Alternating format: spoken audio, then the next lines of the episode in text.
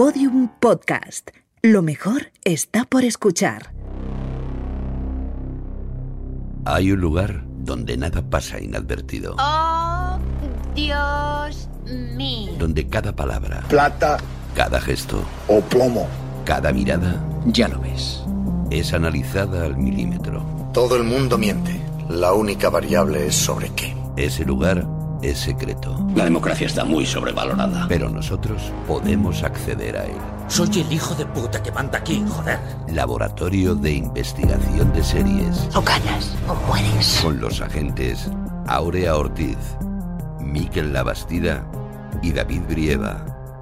En Podium Podcast. Me encanta que los planes salgan bien.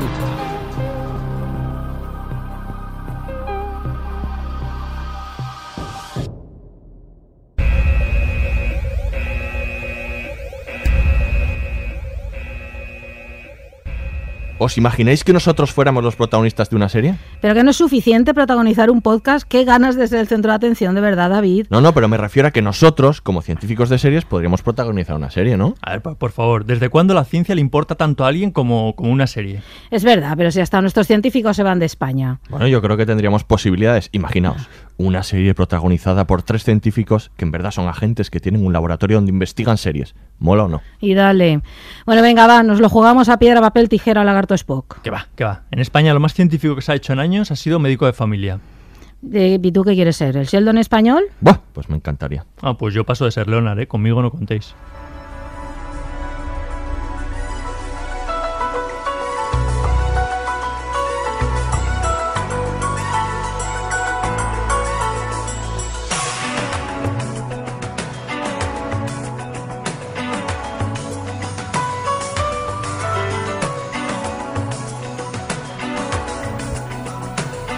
Bienvenidos al Laboratorio de Investigación de Series en el capítulo 3 por 02. Hoy toca episodio temático y hemos puesto todo el instrumental a punto porque vamos a hablar de series y ciencia. Ir repasando los apuntes porque vamos a hablar de médicos, forenses, tecnologías y todo tipo de científicos en serie. Y para esa metódica labor, como siempre, me acompaña la élite de los agentes del LIS, la única doctora que sabe que los mejores doctores están en Alaska, Aurea Ortiz. Hola Aurea, ¿qué tal? ¿Cómo estás? Muy bien, ¿y tú? Aquí estamos. Y el doble maligno de otra dimensión del científico conocido como Miquel Labastida. Yo estoy hoy un poquito, como diría yo, acojonado, porque yo soy de letras. Sí, yo también. Pero que en las letras también hay ciencia. ¿Ah, sí? no es- pues, sí. Ya, Pero, pero yo nunca las la encontré, o me costó mucho encontrársela, Pero entonces... se meterán con nosotros. y- Bien, bien, es- es- está bien, lo de toca, ser ¿no? indiferente ya sabes que no, que No, no, no, nos nos gusta. Y hoy, porque lo necesitamos especialmente, hemos pedido refuerzos. Está con nosotros el doctor en bioquímica y biología molecular, profesor de biotecnología en la Universidad Politécnica de Valencia, divulgador científico en varios medios como por ejemplo El País o la cadena Ser, y autor de varios títulos como Transgénicos sin miedo, La ciencia en la sombra, José Miguel Mulet, JM, ¿qué tal? Hola, ¿qué tal? ¿Cómo estáis? Bienvenido. Y también nos acompaña la física, profesora de Ciencias y Ciencias de la Educación en la Universidad de Valencia. Ha desarrollado sus investigaciones en física de partículas, dedicándose ahora a la investigación en la docencia. Paula Tuzón, bienvenida. Hola, buenos días, ¿qué tal? Pues con este equipazo vamos a hablar de series y ciencia. Seríamos capaces de autodiagnosticarnos gracias a lo que aprendimos de medicina con el Dr. Martin, la Dra. Quinn o el Dr. House. Sabemos más de física y química por culpa de Walter White y de Sheldon Cooper que por los años que pasamos en el instituto. Anatomía de Grey nos ha hecho mucho daño y cada vez que vamos a un hospital salimos decepcionados al no encontrarnos a ningún médico bueno atendiéndonos. Y confiamos en que detrás de cualquier investigación haya un Grissom desde que nos enganchamos a CSI. La ciencia y la medicina han estado siempre presentes en las series de televisión y han sido el argumento principal de numerosos títulos. Hoy repasaremos muchos de ellos, de urgencias hasta Big Bang Theory, pasando por Doctor en Alaska, Bones, Fringe, The It Crowd o Master of Sex. Aunque sean oyentes de letras, déjense atrapar por este especial dedicado a la ciencia en las series. Atención, este podcast contiene spoilers. La masa del páncreas es benigna. Podría ser tejido cicatrizal. Buenas noticias, no está enferma, aparte de ser alcohólica. En las pruebas de ayer tiene la ACTH en 64 picogramos por mililitro. Tiene Cushing, algo lo ha originado. Tiene que estar en el cerebro. Tómale una muestra venosa. Hay otra posibilidad. Chase, espera. ¿Cómo lo has domado tan deprisa? ¿Collar electrónico?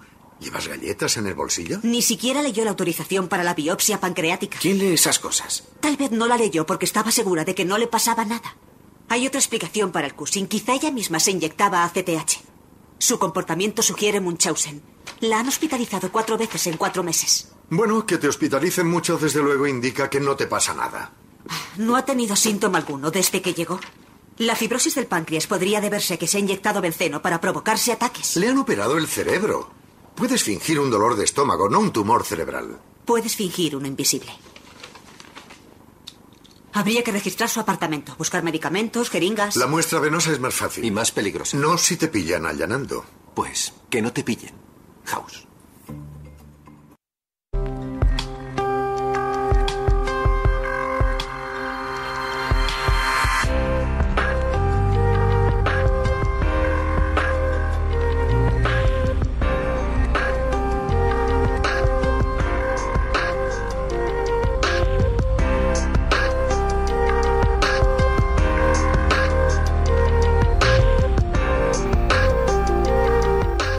Pues hoy nos vamos a marcar uno de nuestros especiales temáticos, vamos a hablar de series y ciencia y de las relaciones, ¿no? De, de todas las todas las series que vemos con la ciencia, porque entre otras cosas para, para gente como Aurea, como Miquel y como yo, muchos de los conocimientos que tenemos sobre cómo actúan los científicos y cómo son está mediado por las ficciones, ¿no? Los vemos en las series, ¿verdad? Así serán nuestros conocimientos. Así son, así son, claro.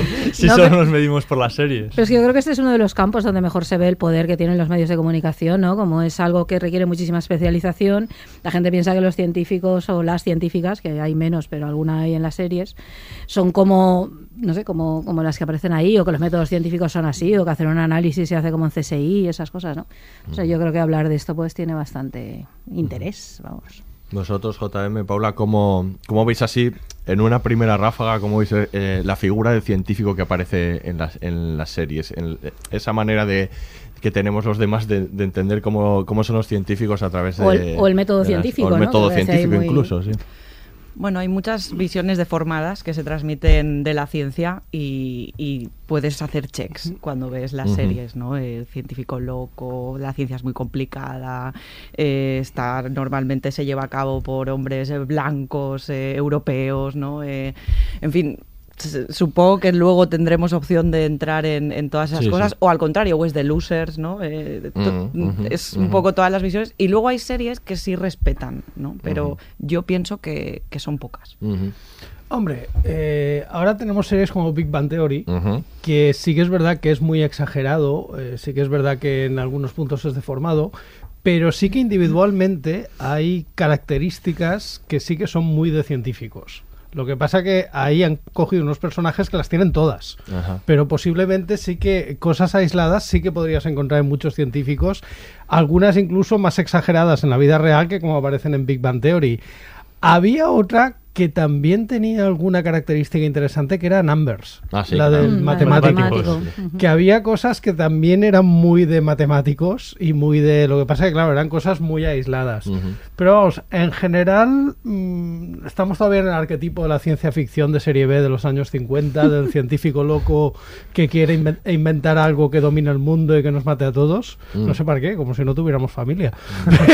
Y como si eso no estuviera inventado ya Sí, a largo plazo, pero ya. Y con lo fácil que es matarlos a todos tirando la bomba. ¿Para qué quieres hacer un, un virus o para qué quieres hacer si ya está inventado cómo matar a todos?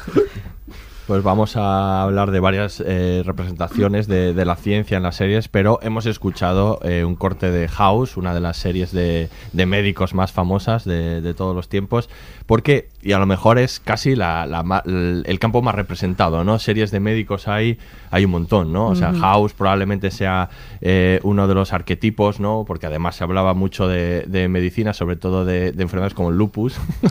Que luego nunca hubo enfermos de nunca lupus, hubo. creo que solo uno. Nunca tuvieron es una vez. Solo uno, Solo sí, sí. uno, sí.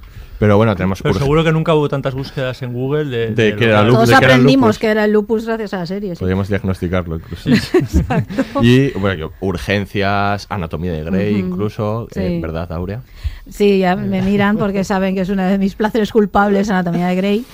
Eh, Que aún estás viendo Anatomía Sí, de sí, Grey. sí. Eres No, dejé de verla un tiempo, luego volví, me enganché, tal, no sé qué. Sí, me divierte mucho. Ah, es que yo creo que las, claro, las, la medicina, a ver, es que está en contacto con la enfermedad y la muerte, claro, y desde el punto de vista narrativo, para construir una ficción es, es, es muy jugoso, claro, permite poner situaciones límites, permite hablar de sentimientos sin coartada, porque permite mostrarlo todo, la desesperación, la alegría, la conformidad, cualquier cosa, ¿no? Yo creo que, claro, las mejores series de médicos, otra vez las que combinan pues una determinada visión de la medicina con una cierta realidad, ¿no?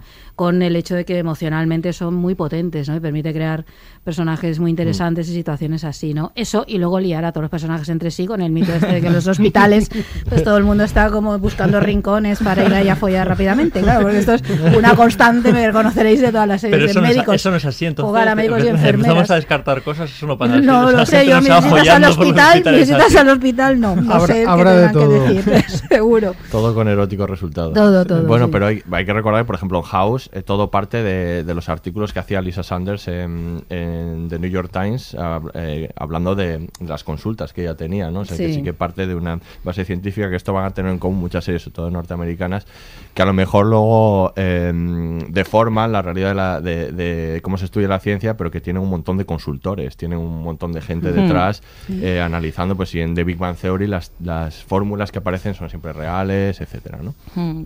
Yo creo que una de las cosas que me gusta de House es que, a diferencia de muchas otras series donde aparece la ciencia más como contexto o como excusa para car- carica- caricaturizar a personajes, en, en House se habla de, de- de- de- de ciencia, o sea, se habla de medicina, fuera de si es más o menos eh, fehaciente o no, que, eh, que seguro que, que- que- que no, o sea, de- del todo, eh, pero ah, eh, gran parte del capítulo versa sobre un debate de qué es lo que sucede dentro Sí. del cuerpo humano. Sí, el diagnóstico Y eso- diferencial cuando hacen Y esa eso no parte, ¿no? sucede, Mm. yo creo que en casi ninguna serie, aunque vaya de ciencia, ¿no? O sea, es decir, que, que- que vaya de ciencia de verdad, estamos averiguando algo, ¿no? A ver, House lo que tiene es que yo la veo más como una serie policíaca que Mm. como una serie de médicos. Y de hecho, House se llama House porque Conan Doyle, que Claro, es el autor de Sherlock, Sherlock Holmes, Holmes. tuvo un profesor en la Facultad de Medicina que se llama Joseph Bell House y que es el personaje que sirvió para inspirarle a Sherlock Holmes. Y de Mm. hecho, el método que utiliza House cuando tiene un diagnóstico es el mismo método deductivo que utiliza Sherlock Holmes, que es ir descartando lo imposible Sí. Y lo que quede, por improbable que sea, es la causa. Y de hecho tiene una estructura típica de serie policíaca. Lo que pasa que, claro, a ver, yo si alguna vez estoy enfermo, a mí por favor que no me trate House. por el amor de Dios. Bueno, igual que tenga el diagnóstico, sí, que no te trate él puede. ¿No? A ver, decir ahí. El problema es que cualquier médico que vea House, yo creo que se echa las manos a la cabeza Claro, porque siempre sí. utiliza las terapias más arriesgadas, Sí. le importa el daño que le hace al paciente y un médico de verdad esos condicionantes sí que los tiene en cuenta. Él directamente va a lo bruto y a ver qué pasa. Sí, sí. A ver, los médicos yo- de verdad no suelen actuar Yo así. creo que a nivel espectador. No suelen. Sí. no habrá, ¿no? Eh, eh, sobre todo House marcaba un antes y un después, porque el médico, convencionalmente en las series, era el héroe. El, el- el salvador, ¿no? Y Eh, compasivo. sí, ¿no? Y, y- y todas las esperanzas estaban depositadas en él, siempre salvaba, y, y esa figura, es verdad que médico ha habido desde el principio de las series, porque como tú bien decías, eh, daba mucho juego a nivel, a nivel narrativo, y House entra en esta tendencia nueva de las series de los antihéroes y ya no es un médico eh, tan complaciente que tiene todos lo- eh, una chistera ahí de donde saca trucos para resolver todo. Entonces es verdad que, tampo- que, que sepa- que pasamos del blanco al negro pero a lo mejor ya es un médico con matices y no esos médicos que aparecían antes Mm. que eran vamos los grandes salvadores de, de cualquier de cualquier desgracia. Entonces yo eso lo agradezco ¿no? Sí, bueno, o los grandes o los malos, malos, malos. Porque también está Frankenstein, Sí. que era médico Sí, también. Sí.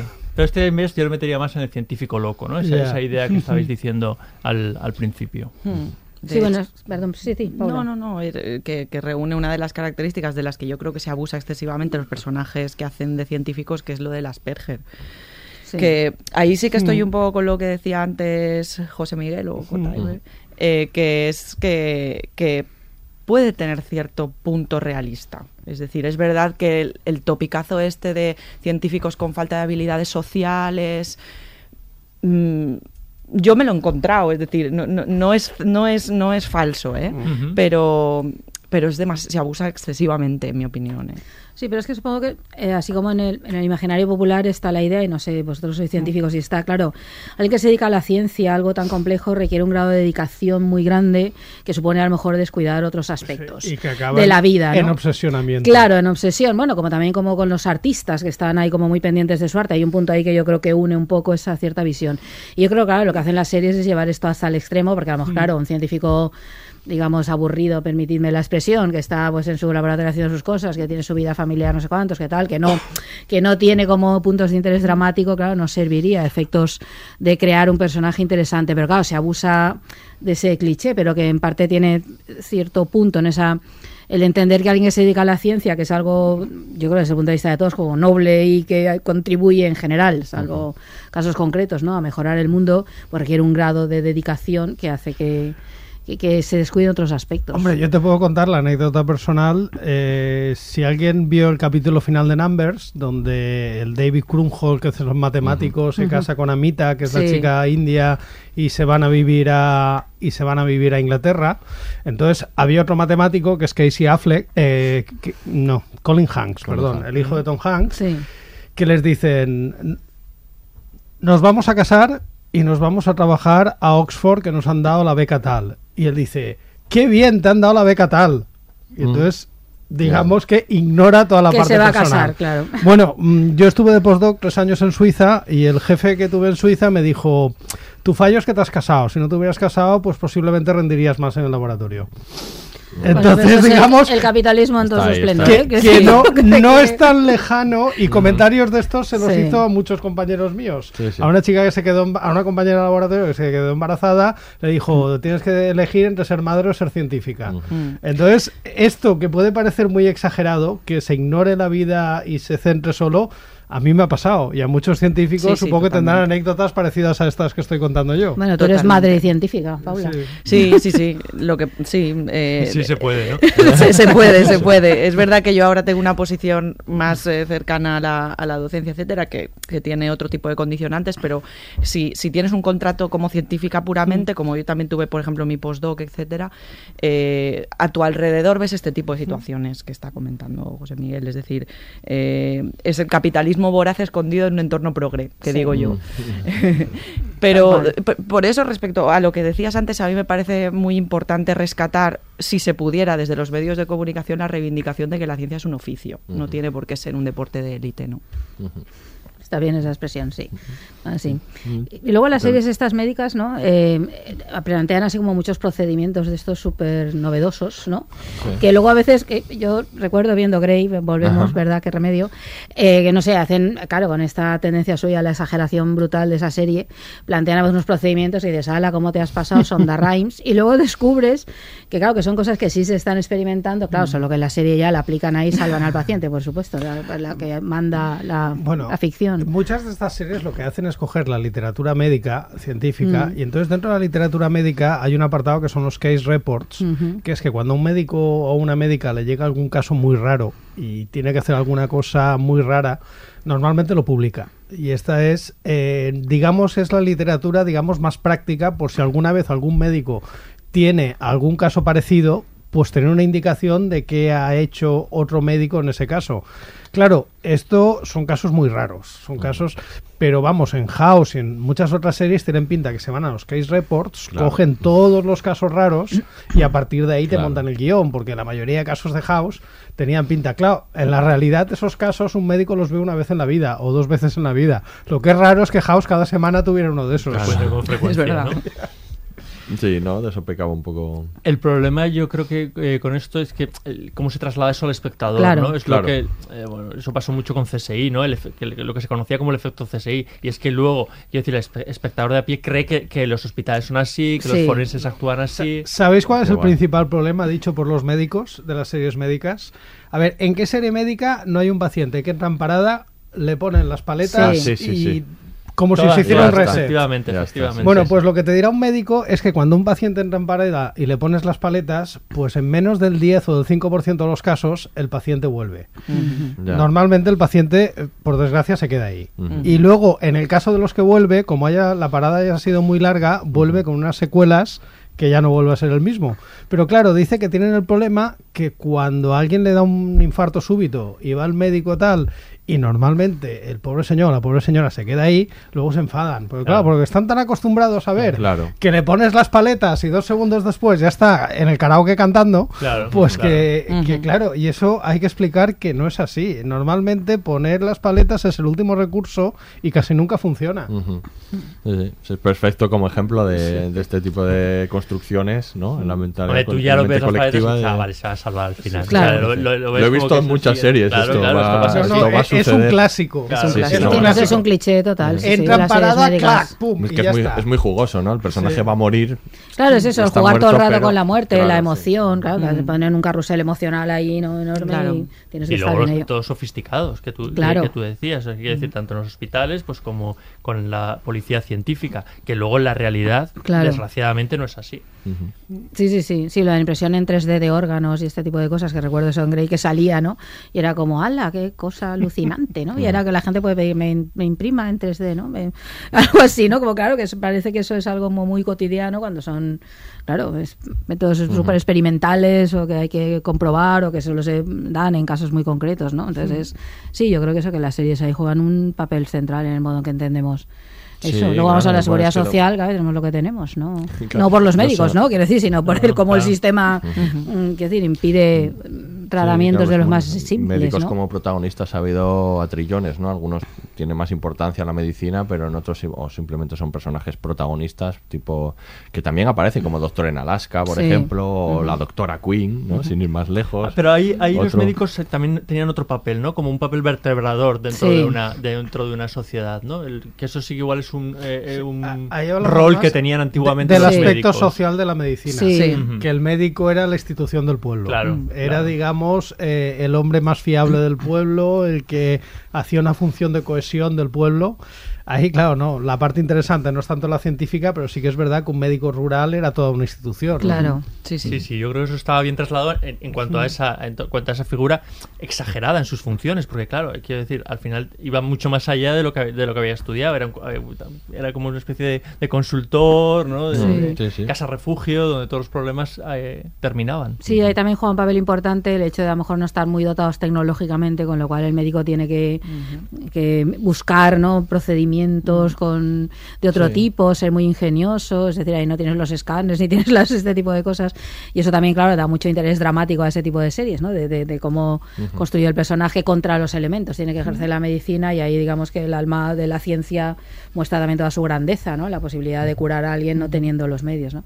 Y series como esas, con humor, como en el Bueno, caso de Otro en o Alaska, bueno, o no. O, o más humor como Scraps, Como por estás, ejemplo, claro, ¿no? Consigue, consigue un poco ese tipo de cosas, ¿no? De todas maneras, series médicas ha habido desde el principio de, las, Bueno. de la tele. Sí, sí. Yo Bueno, una de las constantes, de las primeras ya eran la primera series, la figura del doctor. City Hospital de 1950. o Sí, sea, claro, es que, son, es que son personajes importantísimos en nuestras Y vidas. culebrones de hospitales Bueno, eternos claro. en Estados Unidos son una institución. Sí, a ver, sí, de ahí sí. salieron Denzel Washington y George sí, Clooney. sí. Claro, sí, sí. Sí, urgencia. sí. Hospital Sí. Central se llamó Hospital. Central. Y urgencias. Urgencias. urgencias. Urgencias. Hospital no, eh, Central era la no, versión y Denzel. Washington salió de, de Saint Elsewhere. Ah, sí, sí, sí. Sí, vale, es que he confundido los dos. Que aquí se vio en las cadenas autonómicas. Yo creo que esa Mm. serie no Sí, se ha sí. visto sí, ahí, Sí, sí, sí. hace años, sí, sí. Me acuerdo de un, un médico precoz que era en los inicios de Neil Patrick Harris, que también era un poco a lo house, pero, Sí, pero sí, con, lo que pasa es que era un con- crío, con ¿no? El que estaba- Y ahora está triunfando The Good Doctor, ¿no? Está la figura que el chaval, en este caso es un autista, eh, ya no es un Asperger, sino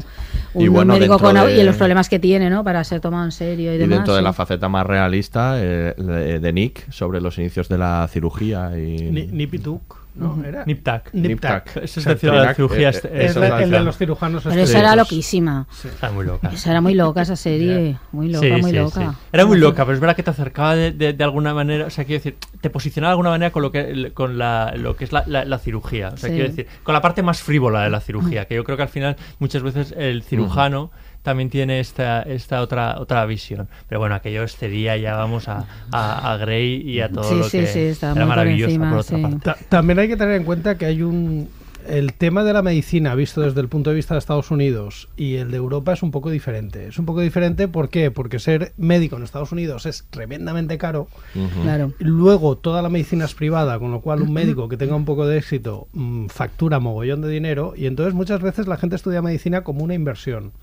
Entonces tienen que pedir unos préstamos tal y entonces el aspecto económico dentro de la parte médica está muy muy presente y tal, cosa que aquí en España sobre todo que tenemos sanidad pública los médicos no son millonarios y ir al médico no te cuesta una millonada. Claro, Entonces, eso te iba a decir que no solo el médico, sino el recibir Sí. tratamiento médico en Estados Unidos. Pues muchos conoce- eh, hemos conocido cómo es la medicina en Estados Unidos gracias a las series. O sea, la diferencia entre, en- entre este país, bueno, en Europa en general y, y en Estados Unidos. ¿no? El hecho de no poder costearte, por ejemplo, un trasplante, que eso aquí sería Sí. impensable, aquí te pones en la lista de espera y ya está. Allí tienes que ver si te lo puedes pagar. Bueno, eso ha dado lugar a películas, Sí. ¿no? En las Mm. cuales el padre entra a secuestrar eso porque no Jo- tiene el dinero. John Q. Sí, por ejemplo, ¿no? Claro, claro, es que es un auténtico drama, ¿no? En ese caso.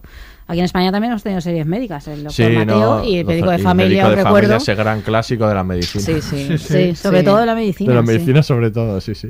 Lo que decía el ejemplo, ¿no? Urgencias Mm. contra eh, médico de familia para ver cada... No, pues yo creo que en España todavía falta un punto por explorar. Y era, Sí. ahora que habéis hablado de Doctor Bueno, Queen y de Doctora en la Alaska, habían pueblos donde no había ni médico lo que había era o comadrona o Mm. practicante.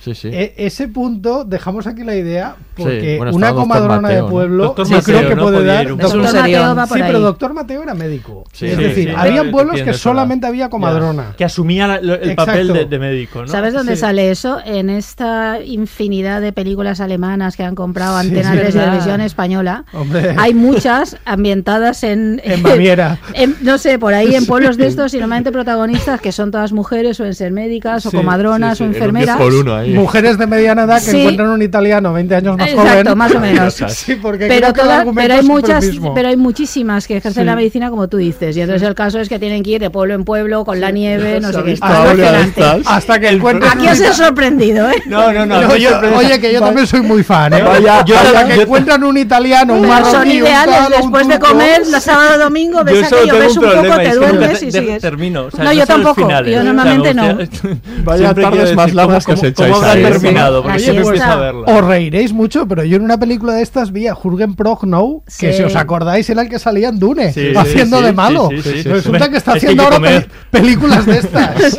Dije, hostia, Prochnow, este en los 80 era un actor.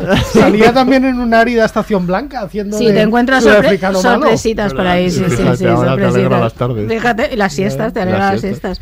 Y luego hay otra cosa de las Estás series médicas que también me parece muy interesante, que es como, eh, bueno, interesante no sé, pero es muy significativo, como cada vez eh, muestran más abiertamente el cuerpo humano. Quiero decir, antes las operaciones no salían, ahora te ponen un primerísimo plano del ahora- bisturí entrando del corazón no sé cómo, es decir, juegan a pues eso, al- a, ir a llevar mucho más allá el límite de lo que se puede mostrar del cuerpo. Esto también pasa en las series forenses, que hay, Mm. es decir, han superado cualquier límite de una película gore, ¿no? Sí, sí. Y creo que en las series médicas también, antes no, en las series más antiguas tú no veías eso, veías igual la incisión, No pero ya la nada. cámara se retiraba o estaba No, rodada de tal modo que no. con sábanas, así. Claro, y ahora no, ahora entra ahí para verlo, ¿no? Que a veces te Ahora choca, te choca incluso. muchísimo en a recrearse, Sí, ¿no? ¿no? En crear un efecto. Sí, sí, sí. Yo creo que tiene un, poder eh, dramático brutal. Claro. O sea, puede crear rechazo en muchos espectadores, pero yo creo que es muy morboso para muchos otros. También. Sí, bueno, claro. es el cuerpo como espectáculo, que es exacto, uno de los grandes exacto. temas, y en las series Sí, sí, sí, médicas sí. se ve muy bien. Totalmente. Ahí. Bueno, pues vamos a pasar al siguiente tema. Vamos a hablar de la tecnología en las series. ¿Qué es esto? Esto, Jen, es Internet.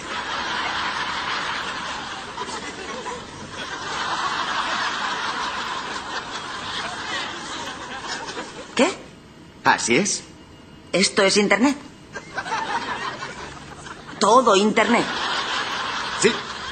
Lo han pedido prestado para que tú puedas usarlo en tu discurso. Qué pequeño es. Eso es lo más sorprendente del asunto. Espera, no veo que tenga cables ni esas cosas. Es inalámbrico. Claro, hoy en día todo es inalámbrico, ¿verdad? Me será muy útil para mi discurso, pero ¿y si lo necesita alguien? No, no, no, la gente podrá seguir navegando y todo lo demás funcionará igual. Ah, oh, bueno, bien. En serio, tú presenta esto a los accionistas y alucinarás con el éxito que obtienes. Mm. ¿Puedo tocarla? ¡Uy! ¡Qué ligero es! Pues claro, Jen, Internet no pesa nada. Desde luego que no pesa. ¡Eh! ¿Pero qué coño está haciendo Jen con Internet?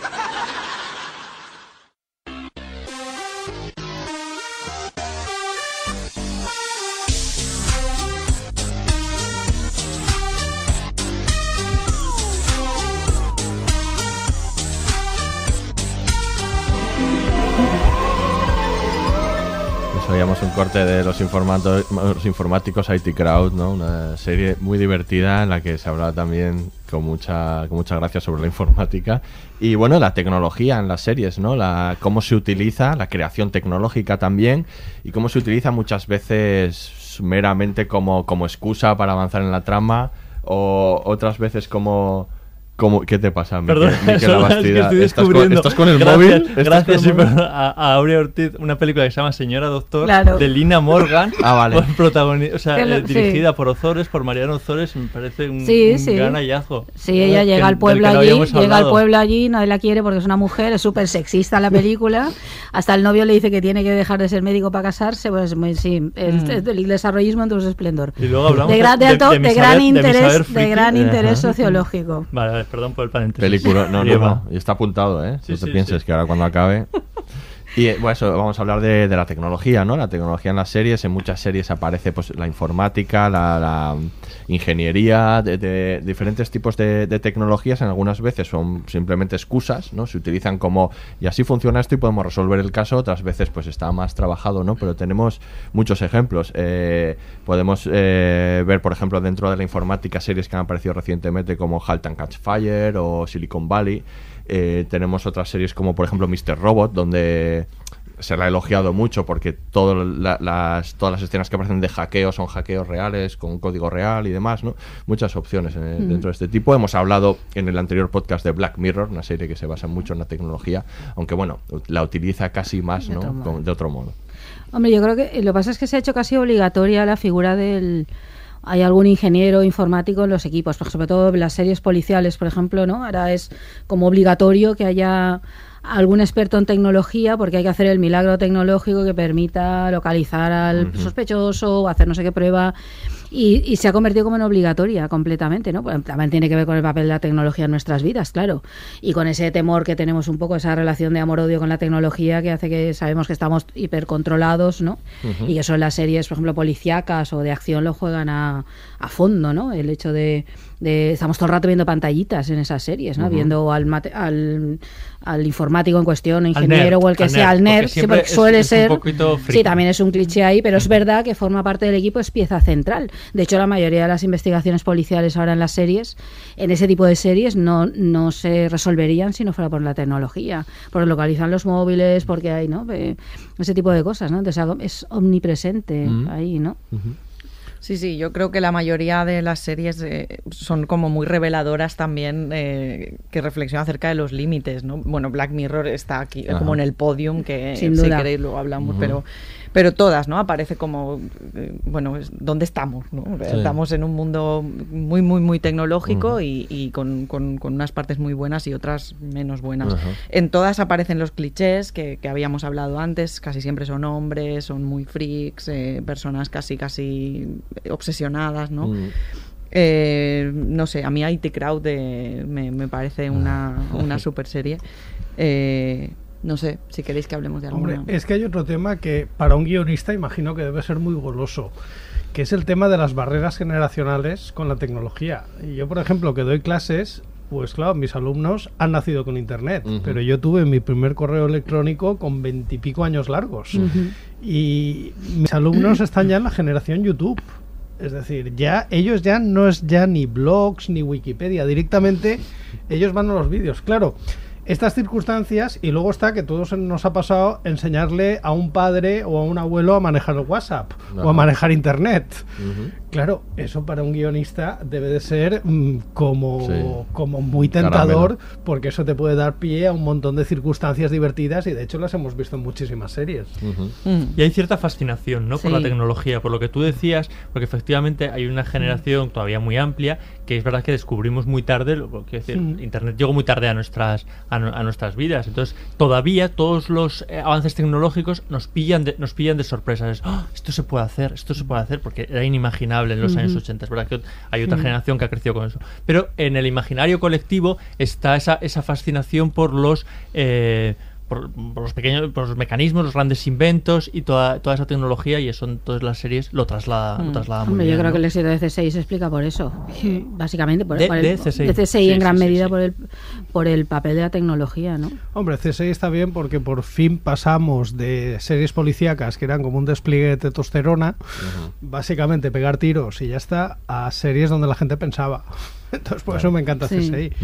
Pero bueno, lo de la tecnología tampoco es nuevo. Si viéramos series de los años No, 50, claro. Star Trek. llenas de gadgets. Claro, Star O Trek. todas. La verdad, Misión Imposible, o la Misión serie, Imposible. esa jugaba la tecnología O fondo. incluso algunas que se divertían mucho con eso. ¿Os acordáis del Super Agente 86? Claro, claro. Todos lo- los inventos tecnológicos que Claro. tenía desde el la zapatófono imitación famoso. de James Bond, ¿no? Imitando Sí. un poco todos los gadgets ahí de, de James Bond. Que sí. por cierto, sería curioso verlas ahora y ver si alguna acertó en algo.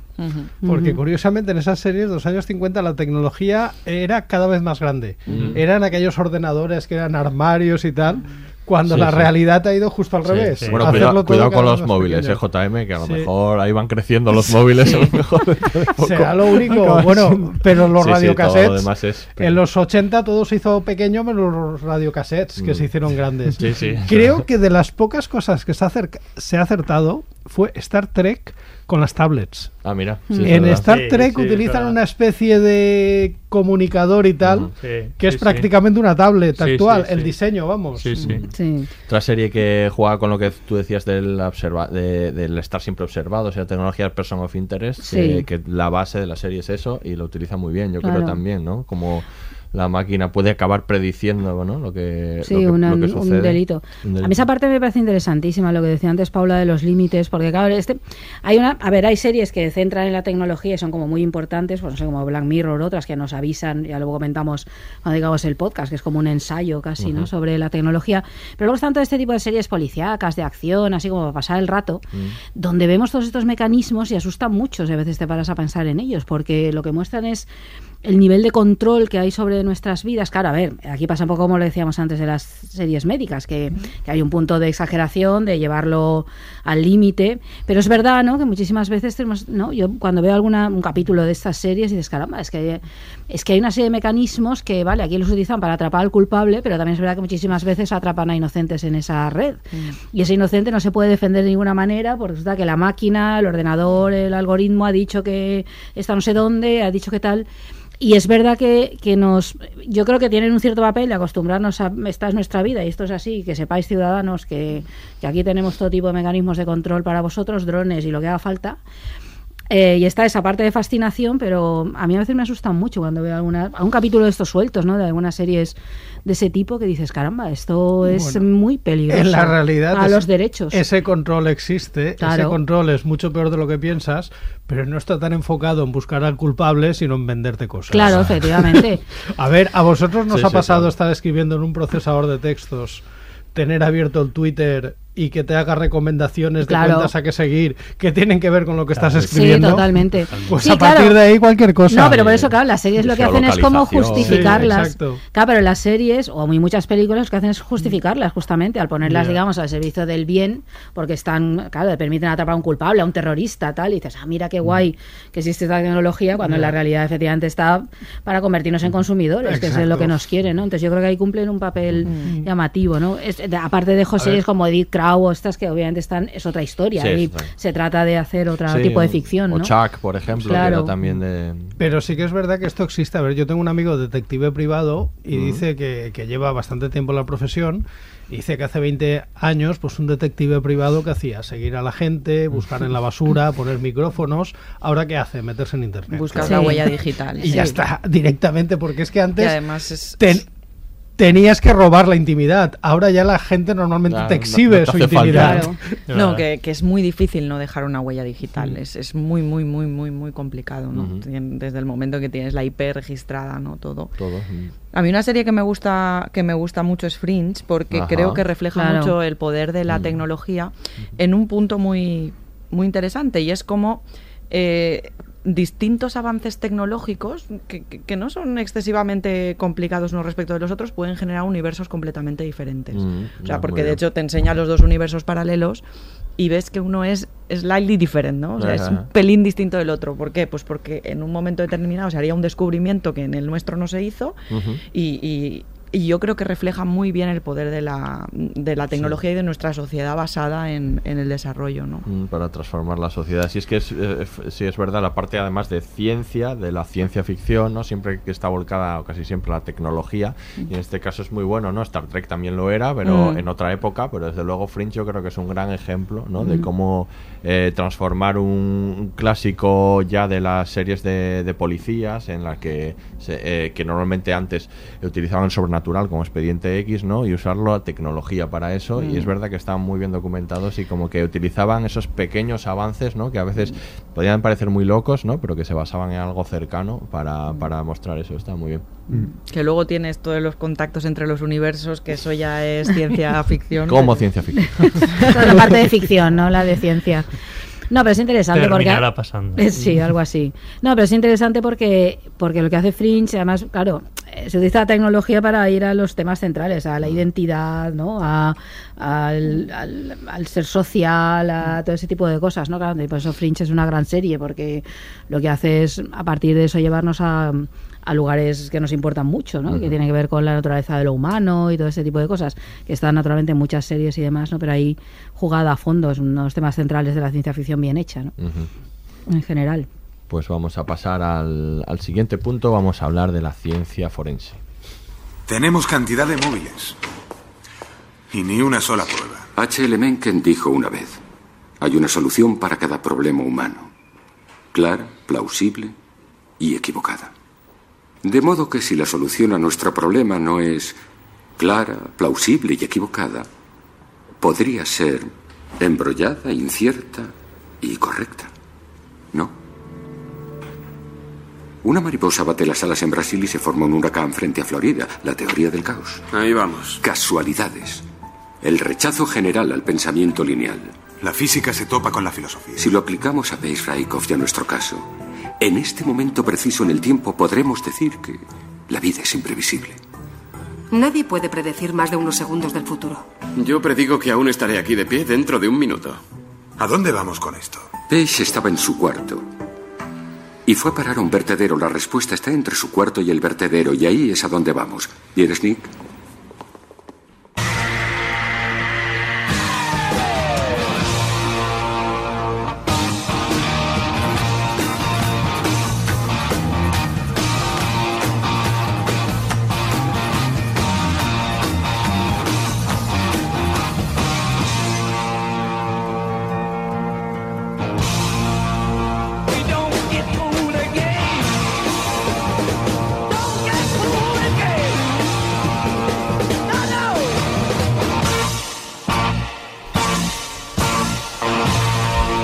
Temazo.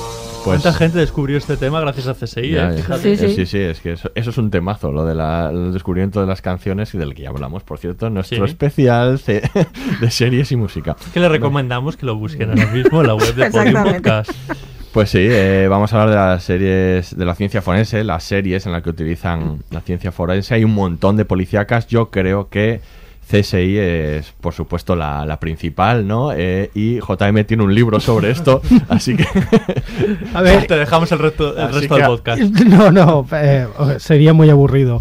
He de reconocer que CSI es mi serie preferida Mm. de policíaca. Pues primera, porque ya lo he dicho antes, no es una serie de policías tipo Harry el sucio pegando tiros, que es lo que estábamos acostumbrados a ver con, no sé, los hombres de Harrenson, Starkey Hatch, que básicamente era testosterona, coches, motores y balas. Aquí es gente que piensa, gente que tiene que deducir, gente que busca pruebas, es decir, tampoco hay un elemento sobrenatural. Creo que solamente hay un capítulo donde aparece un medium que adivina algo, pero en fin, un patinazo lo tiene cualquiera. es lo que hay. Y... Había huelga de guionistas o algo. así. Sí, una cosa así. O, bueno, también hay otro capítulo que está el forense diciendo no sé qué de los chakras sobre un cadáver. Pero en fin, salvo esos dos patinazos, está bien. Bueno, salvo eso y salvo, bueno, los clichés sexistas, que si os fijáis, siempre el Grissom y todos van con el uniforme.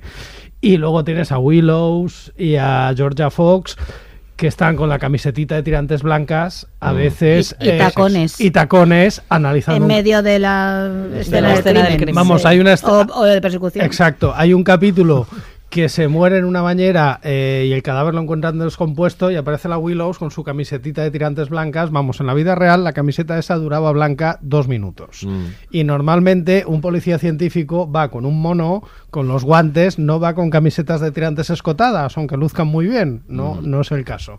Pero bueno, y luego, bueno, el CSI Miami...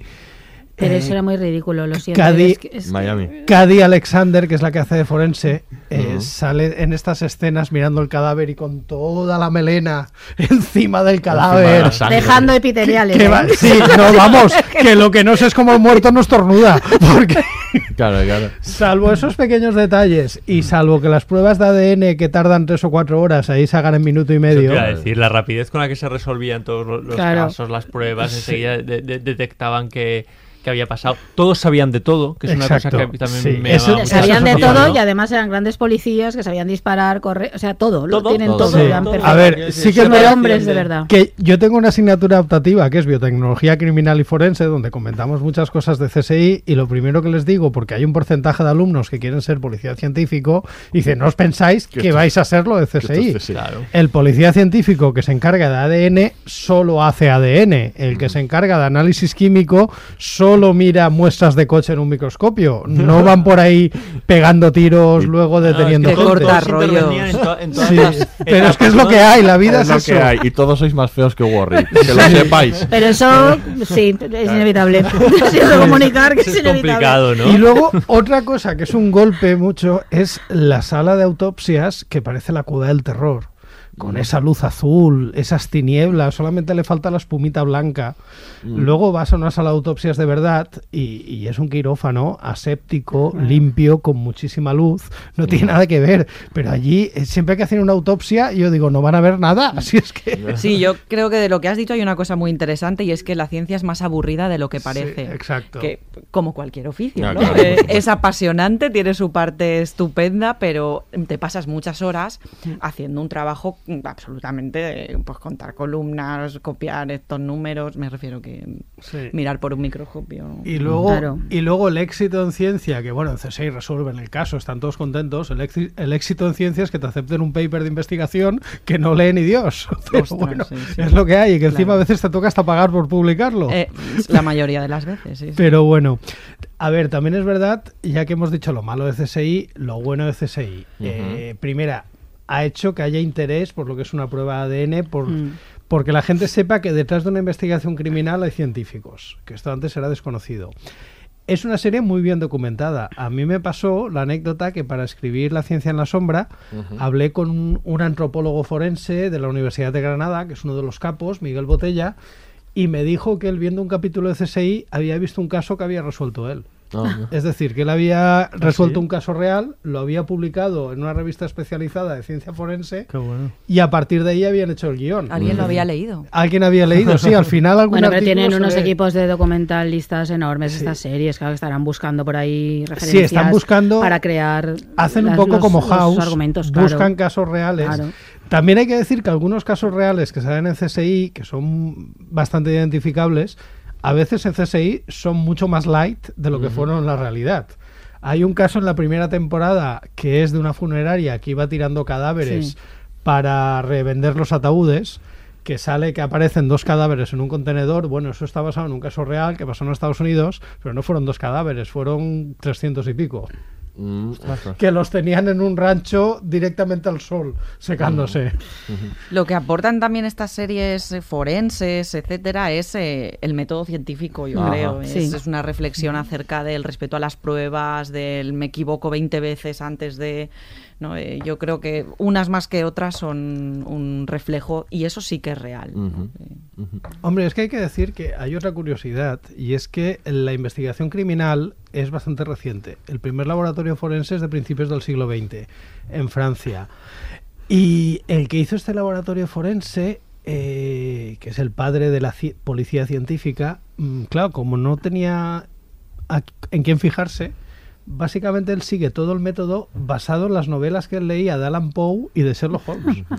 es decir, que es maravillosa esta vuelta de la ciencia Sí, a la sí. ficción y que la Sí, ficción sí. esté en la base de, sí. de- De la de- la forma de Eh, actuar de la ciencia. que no me salía el nombre, Lockhart, que es el padre de la ciencia forense, él era un lector de Sherlock Holmes, era un lector de Arsène Dupin, que es el personaje de, De- de Alan Poe, de Poe. y a partir de ahí él diseña la investigación por lo que lee en las novelas. Y ha habido bastantes casos donde la literatura ha ido por delante de la ciencia forense. Por ejemplo, el primer caso que se resuelve por una huella dactilar eh, en Estados Unidos aparece en un cuento de Mark Twain antes de que esa prueba fuera una prueba efectiva en, en los juicios. Hay una novela de Agatha Christie que es Muerte en el Nilo, que se resuelve por la mancha de pólvora en la mano para saber que ha disparado. Bueno, pues esa prueba no se hacía en ningún juicio, ningún policía investigaba eso. Y es Agatha Christie la primera a la que se le ocurre eso. Y a partir de ahí, ahora cuando vas a un aeropuerto y te apartan y te pasan un, una tirita por las Sí. manos, pues por si no lo sabéis, están buscando si han manipulado explosivos y lo que te hacen es la misma prueba que se, le in- se inventa Agatha Christie en Muerte en el Nilo. Me encanta que sean nuestros científicos los que estén haciendo esta alabanza de la ficción. Mola un montón. Bueno, pero es que a, no- a mí me encanta la ficción. Todo claro, nos traslada a casos reales, como Sí, esto del aeropuerto claro. que acabas de decir, efectivamente. Sí, sí, sí. Y dentro de las series forenses, JM, ¿cuáles son las que más se acercan, digamos, a los procedimientos científicos? Eh, CSI. Y las que menos también. Ah, o, o bueno. bueno, si El quieres- Las que menos, sí, la que ha dicho Paula. ¿Cuál? El mentalista. El mentalista. Eh, a ver, el mentalista, ¿habéis visto en el mentalista que Sí. cogen una huella dactilar alguna vez? No, no, claro. No, que va. No, Hay varias. ¿no? Está, bueno, Bones. A ver, también. Dexter, que habría que hablar Dexter. luego de Dexter, claro, Pero Dexter. Dexter, el personaje se lo come todo, ¿no? Es, eh, Bueno, pero también hay muchas escenas de, Hmm. de, mm, No, de- y de escenas del crimen y de, y de Sí, análisis sí. forense. Ahí aparecen muchas Y escenas. de la visión del forense, quiero decir. Ah, bueno, Dexter claro. consigue es tener forense, claro. esa, que- esa doble vida. Dexter es un tipo raro, pero a nadie le resulta tan raro porque es el Porque es forense. forense, ¿no? claro. Entonces, Ajá, eso, claro. eso le sirve un poco para Y camuflarse. los forenses ya de por sí son raros. A ver, Bones... Pero esperemos que no tan raros como Dexter. Esperemos que no. Quiero no, pensar no tanto. no, no. Les vamos a caer bien. que en su ahí. aire acondicionado no guardan nada detrás, en sus aparatos de aire acondicionado. A ver. Espero. La serie de Bones está bien, por ejemplo, lo que pasa es que Bones es antropóloga forense, es decir, investiga huesos. No es como un médico forense que es un patólogo forense que investiga tejido blando. Casos que se resuelvan por huesos mm, suelen ser casos bastante antiguos, bastante, digamos que no son casos frecuentes. Y luego en el caso de Numbers, que sí que es verdad que hay casos donde se han aplicado matemáticas, claro, lo que pasa es que son rarísimos. Es decir, mm, yo estuve buscando y creo que he encontrado cuatro o cinco casos donde se tuvo que hacer algún modelo matemático, donde fue un problema que un matemático ayudó a resolver. Claro, ahí que cada semana esté el matemático resolviendo casos, Muy específico. eh, sí, eh, es muy raro. No se, suele, no, no se suele tirar tanto de ellos, quieres decir, ¿no? No, de matemáticos en general, salvo, ya te digo, un caso muy concreto, muy específico. A ver, de matemáticos, no sé, de contables se tira, sobre todo aquí en Valencia tenemos experiencia. Hay contabilidad forense, pero sería Contabilidad en general. un tipo de. Habría que hacer una serie de concretos. contabilidad Sí, forense. contables. De contables, Sí. contables. Ahí hay- ahí hay un campo. CSI Wall Street. Sí, yo creo que hay también en todas estas series forenses, hemos comentado alguien antes de pasada, pero igual toca más aquí, es esta idea de, la- de espectacularización del cuerpo y también de todas las técnicas, por lo que decías de lo del lo de la sala forense y el quirófano, o por ejemplo en Dexter hacía como grandes puestas en escena para recoger las pruebas, ¿no? También en CSI pasa, entonces Sí. ponen los toldos, las luces, tal. Entonces Bueno, todo pero ese eso concepto realmente lo hacen, ¿eh? Claro, sí, pero claro, hay un concepto como de espectacularizar Mm. la ciencia, eh, por un lado, ¿no? Pues hay que hacerlo, no, manda manda al público, ¿no? Manda la necesidad de atrapar al público y del cuerpo, claro. Yo recuerdo en CSI casos, había uno que el cuerpo está hecho líquido en una maleta, abre la maleta, empieza a chorrear el cuerpo, que era una cosa asquerosísima, A ver, asquerosísima. A ver, la cosas así, claro, que es han llevado, peor. que han llevado allá, sí, no, pero claro, pero han llevado mucho más allá del límite de lo que se puede ver, que se ha sido una gran batalla del cine, que decir que, por ejemplo, el cine de terror ha ha jugado un gran papel en lo que se permite mostrar, ¿no? Y ahora resulta que series de sobremesa o de escena, mientras estás cenando, Exacto, yo creo te que está mostrando. Te lo te está- lo están Claro. llevando más allá, y hay una especie de, eh, esto hablado desde, no desde el lado de la ciencia, sino como espectadores, una especie como de falta de respeto sobre el cuerpo en las ficciones, algo así. El, hay, acá porque hay mucho humor. A ver. En los cadáveres, por ejemplo, de Bones cada vez eran más asquerosos adrede, además lo comentan en la propia serie, o hacen como una especie de carrera contra sí mismos de a ver qué cadáver es más asqueroso. Ya, pero es que y una especie ahí de, de Es juego que con es, el cuerpo. esto es muy real. Eh, yo que para que he hablado con muchos forenses, mm, realmente cuando un forense te cuenta un, un- un- una historia real o te cuenta algún caso, acaba haciendo bromas, acaba haciendo chascarrillos. eso es normal, ¿Pero por qué? entiendo. Porque es que si no lo hiciera Porque se volvería brutal, loco. Porque es brutal. Normalmente Sí, crean una distancia emocional. traslada, Incluso muchos libros de ciencia forense están escritos en un tono levemente humorístico, con humor negro es- específicamente. Pero es que, mm, digamos que es la estrategia que utilizan ellos para no volverse loco, porque si tú todos los días vieras lo que tiene que ver un forense, pues acabarías muy afectado. No, no, pero no iba por ahí. A mí lo del Sí. humor me parece estupendo para todo en esta vida. No iba por esa parte, la Ah, parte vale. de espectacularizar, de Mm. convertir en espectáculo. Que sea tan gráfico, ¿no? Sí, que sea Ya. tan gráfico, eh, ese, ese tipo de cosas, ¿no? Que hasta cierto punto hace que, claro, nuestra mirada se acostumbra a todo, nada nos Sí. asombra, nada nos Puedo parece... decir que los cadáveres que aparecen en CSI son mucho más guapos y están mucho más arreglados que a en la decir, realidad. claro, Sí. que- Un cadáver real es mucho más horrible Seguro. de lo peor que hayas visto en CSI. que pese a lo explícito hay, hay un componente estético Claro, súper claro, importante, claro, tanto en CSI haciendo- como en, como en Dexter, porque y- es verdad que seguramente to- toda esa espectacularización a la que hacía referencia Aurea de, de- de cómo se planteaban los casos, o sea, yo recuerdo a, eh, eh, a Dexter lanzando bolas Es- eh, contra la cabeza Sí, para ver cómo le había, eh, el- eh, había resultado el, el impacto, pues quizá, aunque se haga en la vida real, no sea de una manera tan que aquello parecía una performance. Sí, sí, eso lo hacen en Bones, hacen a campeonatos, ¿no? Soy el rey del laboratorio, entonces empiezan a, a- a- a- a hacer pruebas para ver cómo ha podido ser, y entonces em, hacen lanzamientos, explosiones, cualquier tipo de cosas. ¿no? Esa- Eso, esas cosas se hacen. Mira, puedo decirte que en un curso de antropología forense, pues lo que hacen, por ejemplo, es poner diferentes tipos de huesos en un crematorio, meter una cámara dentro para ver cuánto tiempo tardan en quemarse, qué aspecto tienen en cada paso. O te pueden poner una presentación que sean como 100 diapositivas de marcas de diferentes instrumentos en un hueso largo. ¿Por qué? Para luego, cuando te encuentres un caso real, saber qué tipo de instrumento. Claro, obviamente no lo hacen como performance, sino que es simplemente un señor o una señora que con mucha paciencia se va a un osario de un cementerio, se va luego a una ferretería, coge las 50.000 herramientas que hay y va haciendo cortes y fotos, cortes y fotos. Lo Ujú. que ha dicho Pablo, un trabajo aburridísimo Claro, claro. y tediosísimo. Claro, porque luego, eso sí que tengo una pregunta que siempre me hago cuando veo CSI y tal. ¿Hay bases de datos de todo? Eh, Siempre hay el momento en que lo he metido en la base de datos de Sí, neumáticos sí, de no sí, sé sí. qué y lo he encontrado. Y dices, ¿en serio alguien ha hecho una base de datos? ¿Esto existe? Este- en serio, pero no tengo ni idea. Me- creo que es una parte de la- del uso de la tecnología este, pero que me hace mucha gracia. Eh, Todo clasificado, pero la cosa más insólita. Lo he metido en la base de datos de armas de Sí, no sé pero qué. tú de date cuenta también que su Google le encuentra cosas que nuestro Google Sí, eso no- también no es verdad. que nunca es Google, por Es otra verdad. parte. No, pero Pero tendrían que pagar derechos, pero claro. no, no es Google nunca por eso. Bing es la que salía en el mentalista. Sí, o sea, que eso era publicidad encubierta, pero. Habrían pagado. buscadores. Entonces yo creo que lo de la base de datos también tirará un poco por ahí, ¿no? Que No, es pero- un recurso un poco Sí. facilón, ¿no? Para Claro, hombre, a ver, es que la trama. tecnología eso también yo, ¿eh? No permite sé. hacer recursos. Te inventas que tienes una base de datos de todo, Claro. con lo cual has resuelto en, un, en dos segundos de serie lo que es una investigación de días, ¿no? A lo mejor. A, ver, mm, posiblemente la realidad sea más de lo que Mm. pensáis. Yo también lo creo, sí. Sí. No, no tengo ni idea, pero y creo que... hay bases de datos de las cosas más etéreas. Mira, os puedo decir que hay una base de datos pública hecha por voluntarios de eh, todas las armas que han salido en todas las películas. Tú te metes en cualquier película y sale, por ejemplo, John Wayne en una película Vaqueros de los años 40 y en esa base de datos te dice la escopeta que utilizaba, qué, qué modelo era, qué fabricante era, que etcétera. Es que hay muchos frikis de las armas que, que me vino de miedito. que me vino muy bien para escribir la ciencia en la sombra y esto es una base de datos Hecha por gente, ¿no? Hay otra igual de coches. Es decir, todos los coches que han salido en todas las películas, en todas las series, modelo, fabricante, etcétera. Y hay una muy friki, muy friki. Habéis hablado antes de las pizarras de Big Bang Theory, ¿no? Pues hay una de pizarras de películas porno. De pizarras ¿En de serio? películas Sí, Blackboard in Porn. La puede ver cualquiera. Pizarras en películas porno, no, entiendo.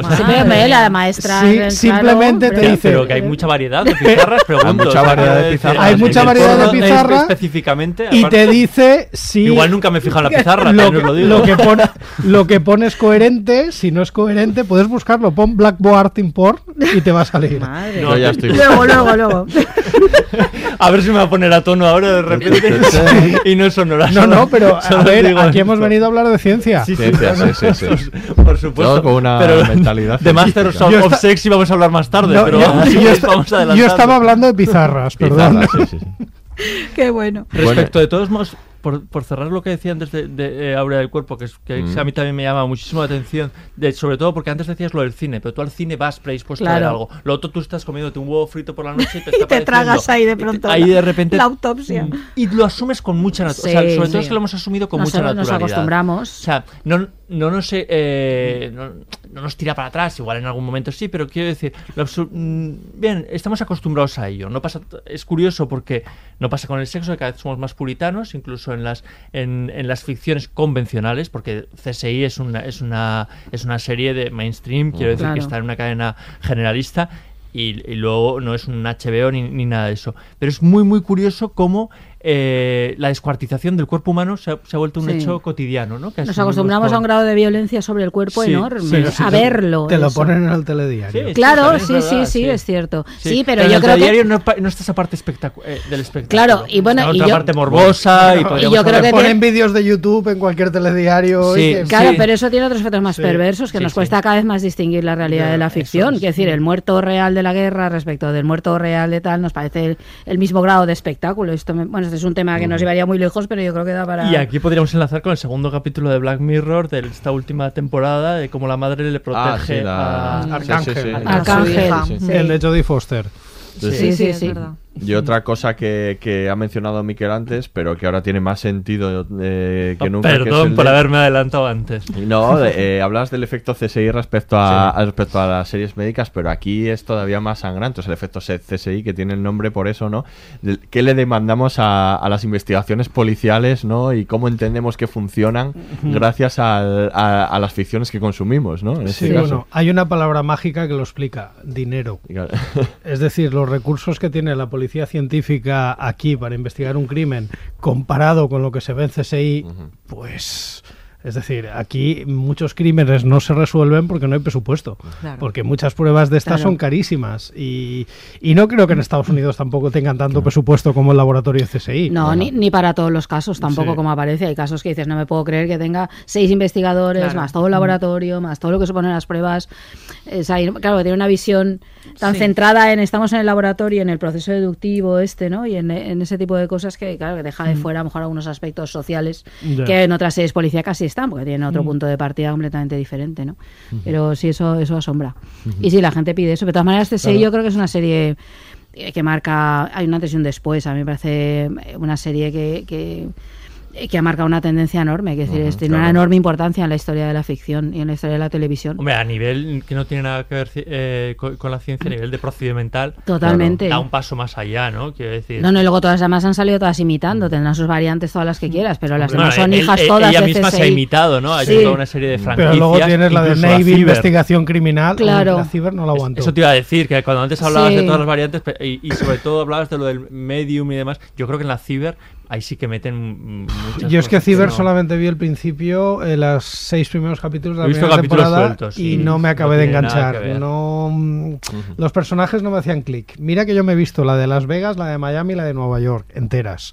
Pero ¿Enteras? 15 Yo enteras, 15 la- temporadas yo lo siento, pero el Miami entero no podía soportar a David Caruso, ¿cómo se llama? Eh, David Caruso, no, Horatio. Kane. Horatio Kane. Él y sus gafas, de verdad. O sea, A ver, el problema ¿Qué que- personaje más ridículo? Lo digo de- con toda la seriedad. Es que me parece, al contrario que Grissom, claro, yo creo que además CSI Las Mm. Es Vegas es tiene problema. todo eso y además a Grissom, que es un personaje interesantísimo. Sí, es un robot. Y el, y el propio equipo de alrededor también los, los son, tienen sus personajes, pero él es muy interesante. En toda la, en toda la estela de los Sherlock Holmes y tal, porque va- nace evidentemente de ahí, ¿no? Grissom es un Pe- Sheldon Cooper que es- no hace gracia. Ya. Básicamente. No, pero es un tipo que tiene su humor soterrado, sí, pero es muy autista, no empatiza con la gente. Pero gusta mucho, pero es un personaje. Es un robotito. Pero sí, Horacio Kane ese es el atractivo. insufrible.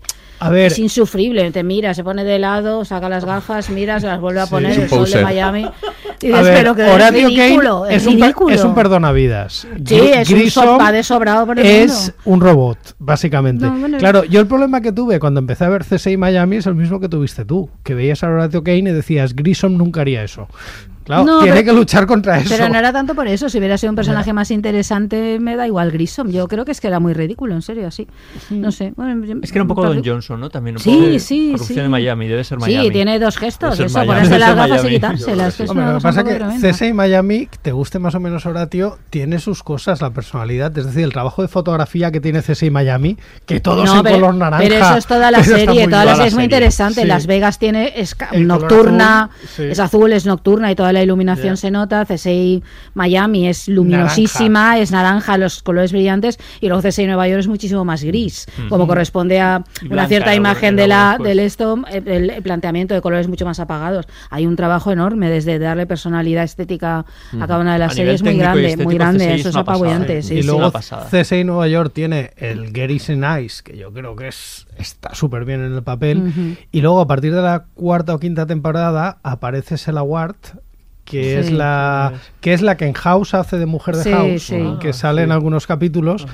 Que yo creo que es la mejor secundaria que hay en todas las TSIs, porque Sela Ward te llena la pantalla Sí. brutalmente y de todas las segundas, porque siempre hay el primero que es chico y la segunda que es chica. Yo creo que Catherine Willows, Willows. yo creo que Catherine Willows también era muy interesante. Además Sí. había sido stripper, todo el personaje de científica, es muy, muy interesante como personaje de científica. Luego sigáis luego, porque ya había sido stripper Hmm. para poder hacer eso. Tiene una vida relacionada con la mafia porque ha estado. Sí, su pues, padre que era mafioso, que aparece y tiene una- tal. es madre soltera, o sea, tiene una serie Sí. de cosas ahí y consigue ser científica ya mayor, muy muy guapa, pero ya mayor. Eso se marca mucho Hmm. en la serie. A mí eso me pareció un personaje muy interesante. Willows está muy bien. Es que era adulta y es verdad Era que era adulta, protagonista de claro. una mujer de más Muy de a- 40 sí, años. Sí, muy claramente y con un pasado muy y tenía- complicado. era muy madre soltera, su padre Muy había interesante sido el personaje. tal. Pero vamos, a mí el de Sela Ward en G- CSI Nueva York me encanta. Y bueno, y aparte yo creo que popularizó la figura del forense. Bueno, Sí, es verdad que también nos, nos hizo pues, cometer errores, ¿no? Porque yo creo que no sabríamos muy bien distinguir entre un policía judicial, policía científica y forense. Lo, lo metemos todo en un batiburrillo, ¿no? Mm, con, el- con, sí. con CSI, pero, pero bueno, nos aproximó un poco a lo que hacen los forenses Sí, sí, sí. y vamos, la Bueno. gente Bueno, es el tipo quería de- ser forense. eh, claro, es el tipo de serie que despierta vocaciones. Sí, igual sí, que sí. House, la gente que quiere ser médico o de, de sí. otras. La, O ves- periodistas, ves repuntes, ves repuntes, ¿no? Cuando a veces termina la serie, de pronto a las facultades va un montón de gente. Yo creo que aquí lo de estudiar criminalística o criminología, esto no. Sí. Bueno, criminalística existe Sí, sí. exactamente, la Sí. palabra es correcta. Exige- Criminología. no sé, es Criminología existe, criminalística, y luego puedes estudiar una carrera de ciencias, opositar a policía y, si te toca, especializarte en policía científica. Y hay gente que quiere hacer esto por CSI. Por la serie. Claro, Esto lo he visto Claro, yo con mis clarísimamente. Sí, sí, tanto. Y luego toda la Masterchef. estela. Sí. como Masterchef. en otro orden de cosas. O- menos Operación. Triunfo. Operación Triunfo, sí. sí, sí. Bueno, y toda la estela de, de series que, que vienen después imitando Hombre. CSI, claro, que luego siguen alimentando, ¿no? Y además Todas, porque... luego yo creo que, que es que el procedimental cambió. Sí. Bones, el, el ENCIS, este. El el- ENCIS, el como- CSI, investigación. Todas con siglas Claro, de sí. Y luego esa que ha salido de coña, bueno, Caso había una que también se llamaba Bueno, un CSI, montón. NCSIV, no sé cuántos. Sí. Había una parodia de estas, ¿no? De todo lleno de siglas. Sí, sí.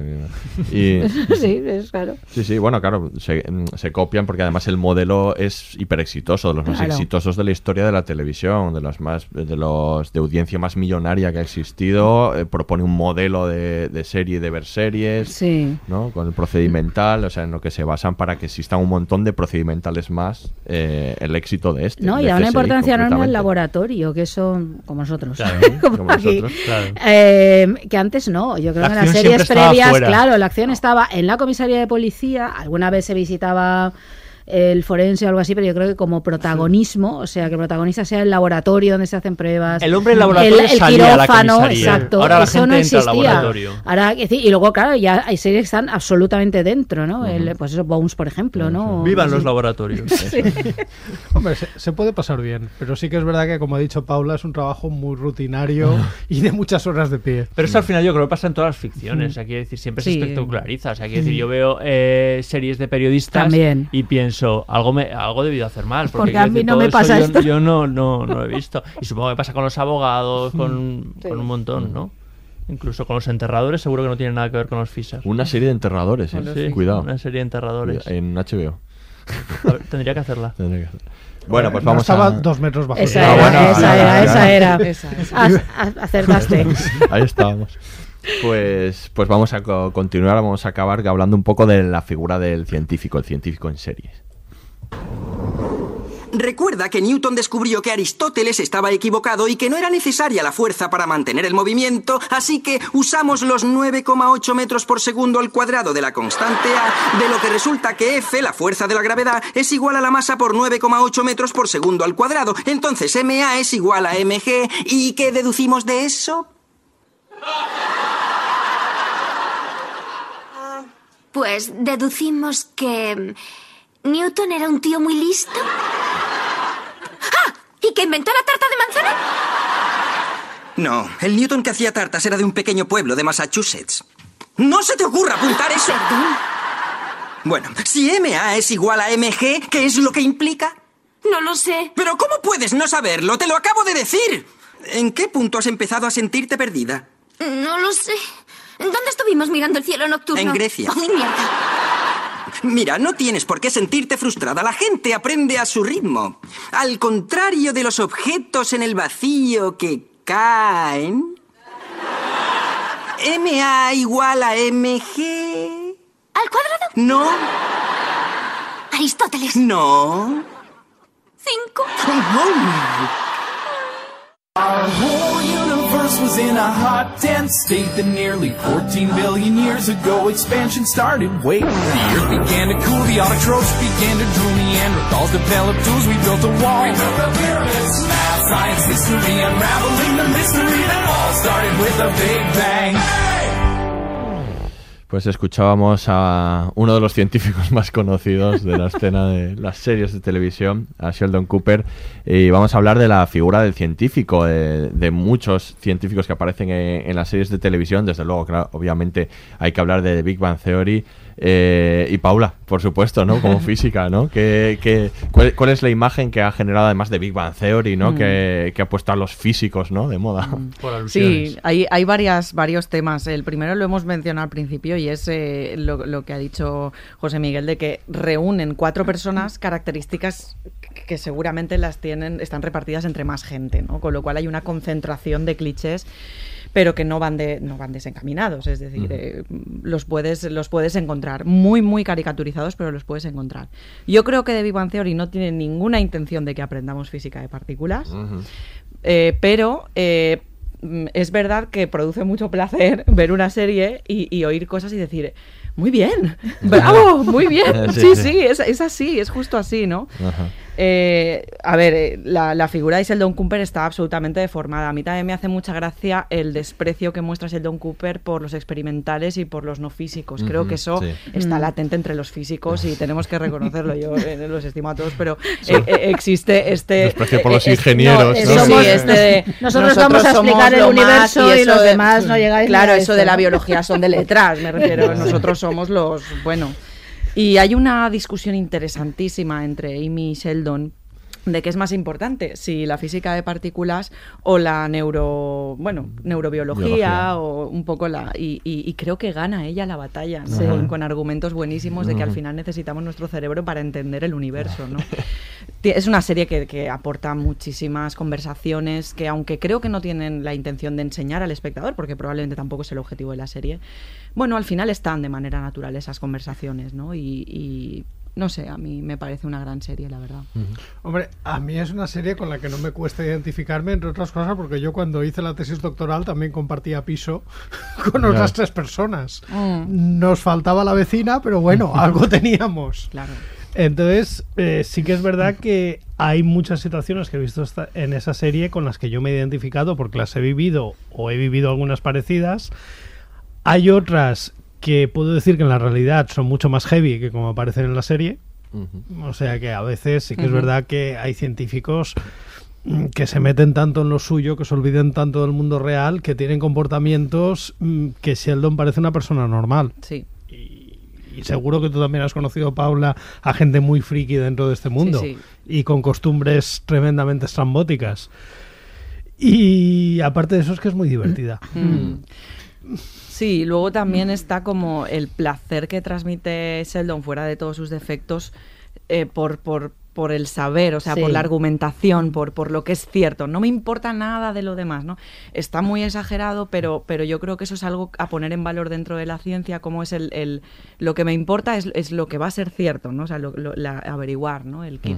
Sí, tiene el capítulo aquel en que los chinos han hecho algo a partir de una investigación suya y descubre que él, su investigación estaba equivocada y no lo puede soportar, No lo a pesar de que ha sido, de que ha funcionado y él tiene que decirlo porque le parece un engaño, ¿no? Mm. Yo creo que esa parte es muy chula de la serie porque sí que es verdad que, a ver, sí que nos acostumbra a conceptos de la ciencia que no oyes en una serie de normal. Yo recuerdo, no sé, Sheldon y, y Leonard discuten sobre las teorías del origen del universo Mm. y son discusiones que están centradas en lo que lo que sí que se está debatiendo, ¿no? Mm. Hombre, adaptado a la sí, serie, sí, pero sí que está, ¿no?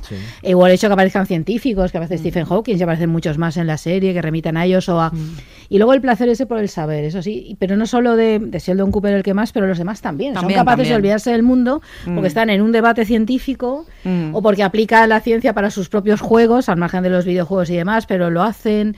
Entonces esa parte yo creo que sí, Mm. que sí que ha contribuido mucho como a acercar la figura de los Mm. científicos a Sí, la sí. gente. Yo y creo cómo que sí. trabajan también. Claro. O sea, que cómo están en el Claro, porque la parte del trabajo también sale, claro. No, trabajo y luego, que sí que y luego, por ejemplo, el personaje de Penny, que es así muy tópico y muy cliché desde el principio y tal. Creo que el modo en que ella se va acercando y, y- y va entendiendo cosas, ¿no? El momento aquel que sabe lo que es eh, lo de Ro- el gato de Rodinger y no sé qué, todo este tipo de cosas y lo aplica en la vida cotidiana, creo que también eso, claro, ay- acerca muchísimo la ciencia, Es que ¿no? Penny A través- somos todos nosotros. Claro, Sí. y, lo- y eso No, lo sí, utiliza muy bien y ella se va acercando, claro, pues a veces lo- este, se siente alucina, está alucinada Mm. viéndolos y a veces le encanta y se da cuenta que, que va aprendiendo cosas incluso Mm. a su pesar, que Sí, entonces sí. yo creo que eso funciona muy bien, ¿no? Sí, de- re- respecto a la manera de trabajar es, es muy interesante también las veces que dice, bueno, vamos, va- vamos a trabajar y se queda mirando la pizarra. Es cierto. es- Bueno, ese, sucede ese- así. ese es decir, eso es momentazo así. antológico del concurso Rapali que suena, no me acuerdo la música cuál es, y les vamos viendo como una especie de videoclip y están ah, trabajando todo el día pensando, están Sí. el día entero cambiando de posición mientras va sonando la música, ese era buenísimo. Eso claro. es muy de físico teórico. Claro, claro, es que él defiende los que el físico cuando teórico está... trabajamos nos cansamos. Claro, pero Sheldon él es físico teórico, eso es Sí. lo más que se puede ser, pues Sí, está sí. encima de, Hombre, de cualquier no- otro. no decían, están en el Olimpo. Claro. Sí, sí, en la sí. facultad de, Sí. de Valencia no estaba física teórica en, En el, en el lo último llamaban, piso. y- lo llaman el limbo. el limbo. Yo pensaba que era el Olimpo. Lo llaman el ¿No limbo. es lo mismo? Sí, sí. Como está en el último piso, pues lo más elevado que hay. Sí. No, es una serie que está súper documentada y, y, bueno, la verdad es que reúne. Yo creo que el mayor cliché que exagera es la falta de habilidades sociales, pero no sé si es eh, el huevo o la gallina, pero, pero es verdad que son contextos sociales en los que el número de gente que tiene falta de habilidades sociales es alto. Con lo cual yo creo que también ofrece una reflexión acerca de esto, ¿no? A los propios científicos. Está muy exagerado y todo lo que quieras, pero creo que es representativo. ¿eh? Eh, falta de eh, pues emoción, falta de interés por lo humano, mucho complejo ¿no? a la hora de, de relacionarse sexualmente con el entorno. Yo creo que todo eso es un debate científico-social que, que- que es muy interesante. Luego también expresa bien todo el tema de cuando tienes que pedir una beca, cuando tienes que pedir un Exacto. proyecto, Sí. la frustración de cuando no te lo Mm. dan. Eh, la precariedad de que, por ejemplo, en la última temporada el Kurt Rapali prácticamente se deja la ciencia y se dedica a la divulgación. Sí, está no- en el no- obs- en el- está en el observatorio Sí. porque no ha conseguido proyectos. Sí. Hmm. Bueno, esto aquí en España, claro, precariedad de ellos comparado con lo de aquí, nada que ver. Aquí, digamos que estamos en la prehistoria comparado con Sí. ellos. Pero que sí que es verdad que eso forma parte del día a día científico, el Sí. depender de tu próximo proyecto y si no lo consigues estás fuera. Claro. Sí, o también eh, recuerdo el capítulo este en el que a Howard eh, le- dejan al mando de un cochecito que va por Marte eh, se ve que liga con Sí. una chica, la chica lo destroza, es de la NASA, bueno, yo creo que eso también refleja la cotidianidad de cómo gente muy corriente está al mando de cosas que, que- que son muy importantes y, y- cómo, por ejemplo, en, en- en el, en el CERN se han encontrado, bueno, de, de todo en ese túnel, o sea, desde preservativos hasta, es decir, claro, al final, eh, ¿cómo, cómo unes, no? Que al final, por, por muy elitista que parezca lo que estés haciendo, la gente sigue siendo humana y seguimos siendo los mismos de siempre los que, En los el que CERN, tenemos un experimento no falló por un bocadillo. Yo esto lo he oído O- o y fue creo leyenda que es creo que es un poco leyenda urbana. Vale. Eh, no sé Yo- cuál fue el motivo. Yo, yo creo que fue Yo sé que una un cuestión más técnica. de Sí. mogollón de hay una- no sé lo que estáis hablando, pero ahí hay una serie. Hay un No, el eh, Vale. lo que pasó fue que cuando inauguraron el, el- el acelerador al, al poco, eh, bueno, aquello su- sublimó, es decir, hubo no sé qué pasó que, que- que- que petó absolutamente, es decir, ma- materiales que estaban en estado, bueno, da igual, no importa. Eh, Bueno, que un- lo retrasó tres años. que ¿vale? millones de euros se fueron a hacer mía, muñecas, sí. básicamente. Y, y Y hay gente que dice que es porque había ahí un... Yo soy un poco escéptica, no, no sé la verdad tampoco. Me Sería, sería triste y buenísimo a la vez. O sea, que un bocadillo de sope ahí, bocadillo. y- A Ahí ver, hay, un titular buenísimo. Si tenemos el caso que una misión a Marte de millones de dólares falló Mm. porque unas medidas que tenían que estar en metros estaban en Sí. pies y pulgadas, Claro. a partir Eso de ahí famoso, sí. cualquier Claro cosa. quiera, Pero esto es, esto es así, ¿eh? Esto es así. Bueno, pero eso os hace carnales también. Sí, quiero sí, decir sí, que reales sois y de reales, verdad, que claro, podéis- Esto es claro. así. sois- sois reales. Y yo creo que es una de las cosas también que está bien de Big Bang Theory porque ha aproximado a la figura de alguien que tiene muchos conocimientos a la gente cotidiana. Incluso es alguien admirable. Hasta ahora, durante muchas generaciones, admiraban a alguien por ser fuerte, por Sí. ser ágil, por ser bello. Y de repente, un personaje como Sheldon Cooper que su gran eh, baluarte es el conocimiento, pues es eh, admirado, idolatrado por, por, por chavales y, bueno, y, por- y por gente que no es eh, tan críos. Y yo creo que esa aproximación, o sea, la física nunca ha sido tan divertida ni tan No. eh, atractiva co- como lo ha sido lo gracias a, a Big Bang Theory. ¿no? Quizás Sí, sí. el único problema sea que lo han tenido que ir corrigiendo el tema de que son cuatro chicos. El tema de la mujer en la ciencia Claro, pero han es añadido un dos tema, han añadido a mi Farrao y tal, pero yo creo que porque ellos se han dado cuenta, lo digo porque justamente ahora en estas fechas se va a celebrar el Día de la Mujer en la Sí, Ciencia. Sí, sí. Y Bernadette. También las dos- un las gran dos son componente. Pe- científicas, sí, pero sí. se nota mucho que son como cambios sobre la marcha. Sí, es decir, Bueno, ellos pero- mismos han dado La- Bueno, la pero idea eso de la está serie bien. original no era esa, estaba Sí. claro. Pero ¿no? eso habla a favor de la serie. Sí. Es decir, que se dan cuenta de, series, de las carencias. En Silicon. Valley todos son hombres. Sí. O sea, quiero decir, en, la mayoría de, estas series Es un mundo muy masculino Sí. también, ¿eh? No, pero hay que decir El real. Sí. A Sí. ver, es una cosa peculiar. Yo, por ejemplo, en clase tengo Claro, claro. Eh, en carreras de biología, biotecnología y tal, tengo muchas más mujeres que hombres. Pero el problema es que a medida que vas ascendiendo en la escala, Como empieza a aparecer el techo de cristal y cada vez hay más hombres que mujeres. También es verdad que cada vez hay más hombres que mujeres porque hace 30, 40 años en las carreras de ciencias habían más hombres que mujeres. Yo cuando estudié química seríamos un 60-70% de hombres. Ahora Mm. yo creo que ya no está así, ahora ya está 50-50. Claro, también es lógico que la gente que va subiendo, pues cada vez van a haber más mujeres. Bueno, ahora tenemos la, la primera presidenta del CSIC por primera vez en la historia, Sí. desde hace unos meses. Yo creo que a la larga se igualará, porque hay que tener en cuenta que lo que está ahora en las facultades, pues no llegará a la élite hasta dentro de 30 o 40 años, o, a, o a los puestos directivos. Sí. Bueno, yo creo que es interesante también que las series incorporen mujeres. Hablamos antes de Mm. Catherine Willows, pero por ejemplo Bones. que A mí me gusta mucho el personaje de ella, la serie me gusta relativamente, pero porque ella representa lo cerebral aquí, cambian, hacen una inversión de roles completamente nueva, ¿no? En el sentido que ella es lo cerebral, ella es, claro, es un poco Asperger, nerd, lo que quieras, pero claro, se carga de un plumazo eso que se asocia a los valores femeninos. Mm. Ella piensa en términos de ciencia, es un Sheldon Cooper no tan exagerado, pero casi. Y mm, al contrario que, ¿no? En ese caso, la gente del FBI, que sí, te cumple con todos los requisitos de alto, guapo y valiente, pero él representa todo el rato la emoción. De hecho, es ella la que está todo el rato parando. No, no, tienes que pensar racionalmente. Tienes que.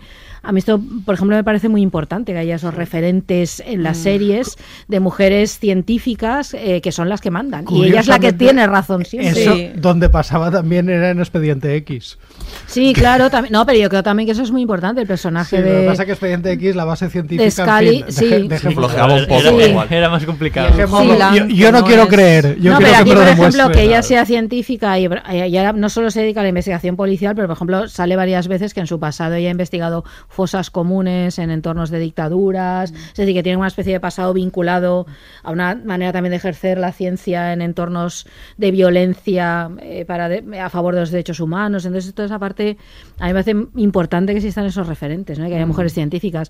En Halton Catch Fire, que eh, hemos hablado antes con la tecnología, ¿no? pero hay dos.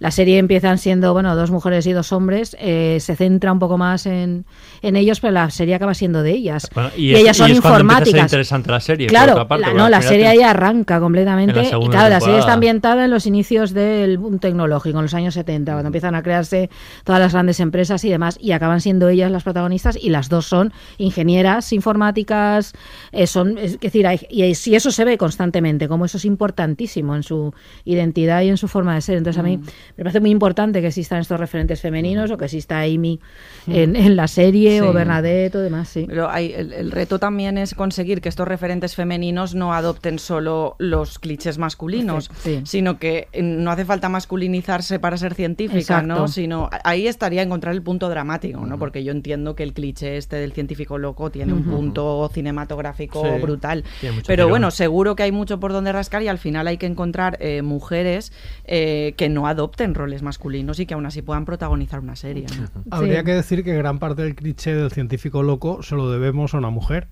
A Mary Shelley. A Mary Shelley por el de Claro. Frankenstein. Claro, claro. Sí, que Sí, ese es otro de los. Bueno, Que ¿no? de mucha los- gente no sabe que esa novela y el origen de todo está escrita por una mujer además jovencísima. Pues hablando de la figura del científico, desde luego es que ese es otro, ¿no? De los, de los más representados en las series de televisión. Teníamos, hemos En hablado toda la de- cultura- En toda la cultura. Eh, sí. Y, y en las series de televisión hemos hablado antes de Fringe, ¿no? Donde probablemente esté como el caso más, más claro, Walter Bishop, ese personaje fantástico además, que, que es la- el, vivo, el vivo ejemplo del científico loco, pero también, yo qué sé, podemos hablar de Walter White en Breaking Bad, ¿no? Ese es un pedazo de personaje. Sí, hombre, yo no Porque sé no sé si si ese es un científico efectivamente loco, lo ¿eh? Yo quitado. Walter White. No, pero- lo, lo interesante de Walter White es que eh, coge los dos clichés, ¿no? Pasa de, de loser a maligno. ¿no? Mm. Y, y- Sí, y- pero, y- pero y pasa- la ciencia entre, la entre una utiliza... cosa y otra hay, hay muchas fases. ¿eh? Sí, pero toda- toda- todo la arco ciencia narrativo. Eh, encarnando esas dos facetas. Totalmente. O, o- o soy científico y eso lo utilizo para ser un loser, o soy científico y eso lo utilizo para cargarme a... Su gran a- herramienta siempre es la química. Sí, la Sí. ciencia. A ver, pero me voy a poner yo en plan Sheldon Cooper. Vale. Eh, ver. Sheldon Venga. Cooper. Como me Por ponga yo en plan Heisenberg vais a Por hablar. favor, por favor. Te, lo- te lo digo, Sheldon Cooper, para Sheldon Cooper, eh, Wolowitz no es un científico, Sí, es un ingeniero. Claro, porque no es Eh, doctor además. Por- eh, primera porque no es doctor y segunda porque, Porque un ingeniero, ingeniero. aplica ciencia. Mm. Un científico es el que descubre cosas nuevas. Heisenberg es un técnico de laboratorio. Es una persona que sigue protocolos que ya están descubiertos. Bueno, no se puede considerar que sea un científico. Pero bueno, No, no es eh, químico. hace trabajo de profesor pero de expone esta, Sí, pero- expone Pero esta- también es- como los policías forenses, ¿no? Claro. pero O expone esta incluso rela- los médicos. De todas formas, científico. Expone esta, eh, esta historia del que me parece muy interesante, en la que él es un científico, un químico brillante, que en un momento dado se la juega a su compañero de empresa que acaba Sí. triunfando de realmente, ¿no? Y él se queda eh, de como profesor. profesor de, Sí, de sí, un instituto, siendo un químico brillante, ¿no? Y al final, pues eso es lo que también le lleva, ¿no? Como a... Y descubre la a- mejor a- a metanfetamina buscar- del Eso iba a mundo. decir A que y sitio, sí que ¿no? descubre algo, que luego ya Claro. su aplicación es, es Que esté del lado del mundo criminal, pues ya que lo vamos a hacer, ¿no? Ah, Es verdad. yo qué sé. Bu- Busca la sublimación en la metanfetamina, oye, que cada uno... No, no, él está súper feliz de, de haber encontrado sí, sí. eh, esa Sí, sí. metanfetamina tan, tan pura, ¿no? Sí. O sea que- Y otra, y otra serie muy interesante en la que yo creo que sí que se ve cómo se aplica el método científico es Master of Sex. No Sí, sé sí, si- se- se ve perfectamente cómo se visto. Sí, además en este caso con se ven Hay todos una los aplicación sentidos. directa. No, pero con, en este caso hay una investigación real, Una además de Dan real en la Johnson. que se ve ¿no? todos Claro. los pasos, ¿no? Todos los y cómo pasos reales. luchan ellos también dentro de, de su departamento contra bueno contra la cúpula, ¿no? Claro. Digamos, ¿no? Por hacer una investigación que no que, que no procede en el tiempo en el que se hace, ¿no? Para, para muchos de ellos. Sí. Y me parece que está muy y bien. que reúne todas las habilidades o falta de habilidades de las También. que hemos hablado, también sociales. Él no se sabe relacionar con su entorno, ni incluso con su propia ayudante. Tiene una Sí. Eh, extraña, no sé. No, hombre, y aquí le saca mucho partido al hecho de que la investigación sea sobre sexo, con lo cual, claro, todas esas Ya. características de alguien frío, nada emocional, aséptico, claro, chocan directamente con aquello que está planteando, ¿no? Entonces, Experimentos que, que ahora hubieran sido muy complicados de Sí, realizar, sin porque duda. ahora todos los condicionantes éticos, aquellos experimentos que hacían, Sin duda, sin duda. no habría forma. A mí, sobre ciencia real e investigaciones reales, hay una serie que me gusta mucho que es Manhunt. La de la de Luna Bomber. La de Luna Bomber. Ah, la Bomber, sí, sí, sí, sí, Si sí. os fijáis, Sí, ahí, sí, ahí sí. es una investigación de lingüística forense. Sí, sí, sí. Y además pero- se ve muy bien cómo está y además todo se el y luego tiene otra cosa y es que el Una Bomber era un matemático Claro, brillante. Es que ahí está el gran cambio. a ver, una bomber en la vida real hizo una tesis doctoral en seis meses y resolvió un problema matemático que llevaba como era de los problemas aquellos complicadísimos de resolver. Lo que pasa es que el tío al final Llega a la conclusión de que la tecnología es lo peor del mundo. ¿no? Exacto, O sea, y- sí. Y, se a- revela a- contra Al ella. final, Sí. básicamente se hizo ecologista, porque lo que dice Sí. él No, lo hace antitecno- antitecnología Sí. completamente. Sí, sí, sí. Pero él era un matemático brillante y lo consiguen pillar por un análisis metódico, científico Sí. y tal. Del lenguaje. De lenguaje. Sí, sí, sí, es muy interesante. También Mindhunter hace mucho hincapié en la idea del método científico para de cuando empiezan a hacer la unidad de, ¿cómo De se dice? psic- psicología forense. Sí, exacto, ¿no? De, De análisis de la conducta. sienta las bases. De análisis de la conducta. Perfilación criminal. Exacto, y entonces vas viendo ahí cómo eso se va haciendo a una cosa que se ve en series como Mentes Criminales aplicado de aquella manera. Ahí no eh, lo ves cómo nace, las dificultades que tienen y cómo cuesta mucho convencer de que de que hacer entrevistas ¿no? y recoger todos esos resultados y cómo se recogen es importante. Y también hay una mujer científica ahí, por cierto, que era real, vamos, que era que está, eso también es muy interesante. Por cierto, en Manhunt, ah, sobre el, una bomber, hicieron una perfilación criminal y no acertó nada. Todo se ha dicho. No acertaron, vamos, ni de casualidad. Luego está también eh, eh, hablando también pues de otras ciencias de la matemática. Habíamos hablado de numbers que aparece, pero también como la, la formulación que se hace en la matemática me parece interesante en algunas series como Sherlock, o eso en la que aparecen fórmulas, ¿no? Que es una manera inteligente, ¿no? De, de De aplicar. de aplicarlo, ¿no? Visualmente, ¿no? Sí. Porque es difícil, ¿no? Hacer matemática Sí. en una serie, en alguien que esté calculando. ¿no? Por Estéticamente, porque yo no sé si como espectadores No, no, re- claro. realmente llegamos a entender No, toda, toda pero esa no importa. pero no pasa nada. No, yo creo que se es- es- claro, eso es muy chulo, intentar visualizar cómo funciona el cerebro de alguien como el matemático de Numbers o como de Sherlock Holmes, ¿no? Y entonces yo creo que también Numbers también lo hacían, eso de que se visualizaban las fórmulas. Ahora hay un- una serie malísima alemana que se llama. Einstein, que, supo- que el protagonista es un supuesto nieto de Einstein que hacen lo mismo. El tipo es muy mala está, ¿no? Yo vi dos capítulos y dije hasta aquí. entonces, así, pero y entonces hacen lo mismo. Volviste El- a Grey, Sí, volví a Grey. Que, que no- que- que no es mala, ¿verdad? Lo de las series alemanas también da para También un da para un rato. Porque yo me acuerdo la de Rex, la del perro. Uy, cuidado. Ah, esa es y la del helicóptero, aquel ambulancia. Sí, sí, sí, era tremenda, sí. Pues eso, ¿no? Que ponen ahí las, las Sí. bueno, esto es propio de nuestros tiempos, de multipantalla, ¿no? claro. Lo cual Sí. podemos ver ahí. Pero es más da igual que las entiendas, la cosa es ver que están ahí uniendo cosas entre sí que tú eres incapaz de unir. Es muy de Ferreras, ellos lo ¿no? hacen Yo estoy pensando, sí. todas las pantallas y las cifras que tú al final no, no entiendes nada, pero ves muchos números y dices, está hablando Dices, algo aquí debe importante. estar haciendo algo muy Sí, todo- importante, todo- sí. debe Sí. ser muy A importante. mí me parece sobre- que es un apoyo puramente estético Sí, en la mayoría de los casos, pero, pero bueno, ahí está. No, se trata de expresar que, bueno, que su cabeza está en funcionamiento constante y que hay que verlo de algún Sí, es una modo. manera ¿no? gráfica Sí. de- también de enfrentarnos a, a la, a la cabeza de Sherlock en, Claro. este, en, en este caso, que nos están contando funciona muy diferente a la nuestra. Claro. Entonces, Sí. nosotros cre- creemos que no pensamos así con números ni con ecuaciones, aunque es verdad que luego las aplicamos mucho más de lo que somos conscientes. Pero en principio tenemos como, no, no, no, yo no hago una ecuación desde desde que hice Mm. BUP. Entonces, quiero Exacto. decir, y no, es- no es verdad, luego todo eso tiene una, una- una aplicación. Pero es lo que le hace un poco el hecho diferencial Sí. ¿no? de. Sherlock de, Sí, sí. de nosotros. Yo creo que la fórmula viene también un poco de la de una mente maravillosa, ¿no? Que es Mm. Sí, ves- sí, efectivamente. Bueno, y luego no, que antes de acabar no quería dejar de mentar, aunque se salga un poco de la ficción, eh, también es serie, ¿no? El Cosmos, ¿no? La Claro. nueva, Mm. la nueva serie. Hombre, pero esa de- la también la despertó antigua, por un montón de, Claro, de no, vocaciones, supuesto, la, de Carl Sagan de en su momento y la actual. Y la, y la nueva de, de Neil deGrasse Tyson también, Sí. que en fórmula de serie y, y de, eh, Y como de- buena y de- divulgación y entretenida además. eh, Fórmula de serie y de espectáculo, Y de espectáculo televisivo total, y de sí, evento. mucho- totalmente. Esto es, es un gran debate porque es que una de las mayores ausencias de la televisión actual es divulgación científica. Totalmente. Hay muy poca. Ahora mismo creo que en toda la televisión tienes el programa de Pérez Tupiñá y Órbita Laica. Órbita Laica, sí. Laica. En toda la gran serie de canales que hay. Y dicen, claro, no, los programadores dicen, no, no podemos divulgación científica porque a la gente no le interesa. A ver, cuando pusiste Cosmos, a la Ajá. gente le interesó. Claro. O cuando pusiste... loco, la gente se volvió muy loca, ¿eh? con Claro, claro. O Sí. cuando pusiste El hombre y la tierra, que sería lo más parecido a o Cosmos las series de David. Attenborough, por Sí. ejemplo, O que esas serie- funcionan de maravilla. Sí. O Stephen Hawking. Es decir, Claro. cuando realmente lo pones, yo creo que a la gente sí, Sí. que le gusta.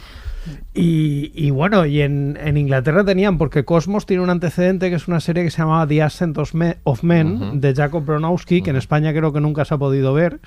Pero vamos, que sí que es verdad que en el mundo ang- y anglófono tienen una cierta tradición. Aquí vino Cosmos como de la nada Sí. y fue brutal. Y fue un acontecimiento. Y sí, yo sí. creo que el otro Cosmos, el nuevo de Neil deGrasse, creo que también ha funcionado bastante Sí. bien. Muy bien, Yo por lo menos sí. me lo he visto entero y lo he disfrutado. Está Luego, fantástico. También están las series infantiles Ujú. de, de Ah, claro. formación. Tengo Ujú. nenes pequeños. entonces- Hombre, y tanto, y tanto. Eh, ¿Y, y has conseguido una- que las vean? Porque yo... A ver, eh, quería comentar la gran aportación de, de Érase una vez la vida y yo creo que Y tanto. es eh, increíble es verdad. a, a nivel divulgativo. Y, Pero eso se podría trasladar hoy en día. Ahora Porque está en Netflix. Se podría hacer. y- y- yo creo. y la Sí, ven los chavales es que. Mi hija es serio, que es muy peque, tiene tres años, pero es, es- otro día es verdad que la estética. Yo con, claro, mi, pasa con mi hija eso, no he conseguido que las viera. Tú, tú ves la estética y, y- y visualmente, esto sabréis más vosotros, estamos acostumbrados ya a otro Sí, formato, claro, ¿no? Entonces claro. ves esta estética incluso de, por el de los propio años. contenido, porque ya cuando éramos nosotros pequeños era una serie más dura de roer que, que el resto. Era apasionante, porque quiero decir, despertaba, te despertaba alguna, curio- alguna A ver, curiosidad. vo- vosotros sois muy jóvenes, ¿no? Porque esa es Mm. una vez la vida, eh, fue la última. Primer, antes hubo Mira, una de historia. hombre. Una vez el- Y una vez el y cuerpo lo- humano, y- ¿no? Primero estuvo la de historia, luego vino la de astronomía. Ajá. Eras una vez el espacio. El espacio. Y finalmente, cuando yo ya estaba en el instituto y ya no tenía edad de ver dibujos, vino Eras una vez la vida. Mm. Pero la primerísima fue Eras una vez el hombre. El hombre, Sí, sí, esa. sí, que era sí, toda sí, la sí, historia de la Esa. civilización Sí, y sí, toda la antropología. Y luego, que yo también llegué a verla, fue Eras una vez el espacio, que era Mm. la de astronomía y del Claro, espacio. el hombre, no sé, la vida. La vida Era- es así. na, La- na. sí, ¿Esta cuál es? la Mira, es Por así. Y la del hombre tenía el minueto de Mozart, era así. una, Una vez, vez, es verdad, ese. un planeta triste y oscuro. Sabía que íbamos a acabar. Acaba aquí, acaba aquí, cantando. que-. Siempre termino que cantando íbamos a acabar cabecera. cantando. Y luego me las cogen para que salgan por ahí. Pues con esa reivindicación de más divulgación científica, por favor, vamos a Creo acabar. que en- Cero está haciendo un, programa de, de, De comer, preparando. sí. Dame ¿no? veneno, está haciendo. Eh, Discovery Max Patricia hizo Conde uno. creo que está haciendo también. O, No o sé. si no se ha estrenado, ¿eh? Yo sé que de Max hizo uno con Isabel Sardá, pero que no. Sí, no, no, que no, no funciona No tiró. mucho. No, solo quería comentar muy rápidamente que ahora hay una serie divulgativa en la tele que para niños que se llama Peg más Gato, que va de, matemáticas y que además la protagoniza una niña, Muy lo bien. cual está muy bien. Y otra que va sobre vidas de científicos, que a mí ese formato me gusta poco nada. Ahí tuvi- tuvimos Los Sabios, Mm. uno que hubo en los años 80. Uy, Sí, que con también Isabel era- Gemio. Ah, no me que, para era la presentadora. Sí, que los dibujos eran japoneses, que estaban... Sí. Isabel Mim. Gemio fue una temporada, luego estuvo otra. Puede ser. no, Y. Alfonso Caparrós, padre. sí, es verdad. No, yo me acuerdo de la mascota, sobre todo. Sí, Mim. el Mim, que era la que tenía el pelo cosita y las rosa, manos. sí, sí, sí, sí, sí. ¿Tú no? No. No, pero yo para Es nada. que sois muy jóvenes. No, no, no, yo no. Bueno, era un, pro- era un No programa... ¿verdad? Yo tengo, de hecho, es que yo. El, el- Sí. el Que próximo Que tienes la os- mascota, no sí, tengo la menor sí, duda. Que tú, juro. si alguien la la voy a- tiene, y eres la tú. voy a traer. Habría que explicar que era un programa concurso que se hacía en televisión española en San Sí. Cugat con Isabel Gemio y tal. Y había una serie de dibujos animados De incrustada dentro del concurso japonesa que era de vidas de científicos, como acaba de decir Paula. Oye, y ahora que estamos acabando, también muy bien que no hayamos hablado de contagio, zombies, ta, ta, ta, porque es siempre el tema recurrente. Y Nos- debo decir que ni se nos ¿Cómo? ocurrió. Pues, Cuando ¿Cómo- decimos, cómo- no, no, de qué hablábamos. por mí estupendo porque se le da una cobertura brutal y... Sí. Es que está de moda. Sí, sí, está de moda. Demasiado de moda. No, eso es más. Y Ricky Morty, que de ciencia no sé, pero está muy bien. Es Y- otra Y cosa. ahí tienes científico loco para, para aburrir, vamos. Se merece un podcast, entonces Ricky Se Morty. merece Como dos. Futurama. Bueno, pues no, nos despedimos entonces. Aure y Miquel, como siempre, un científico placer.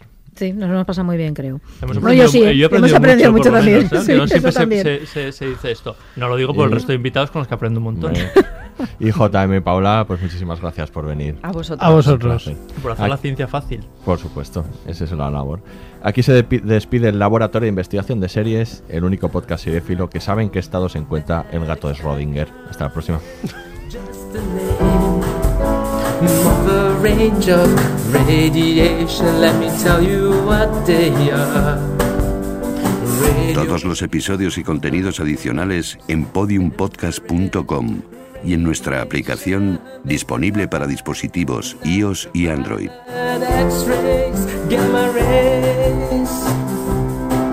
From the TV station to your living room, that is the work of radio waves.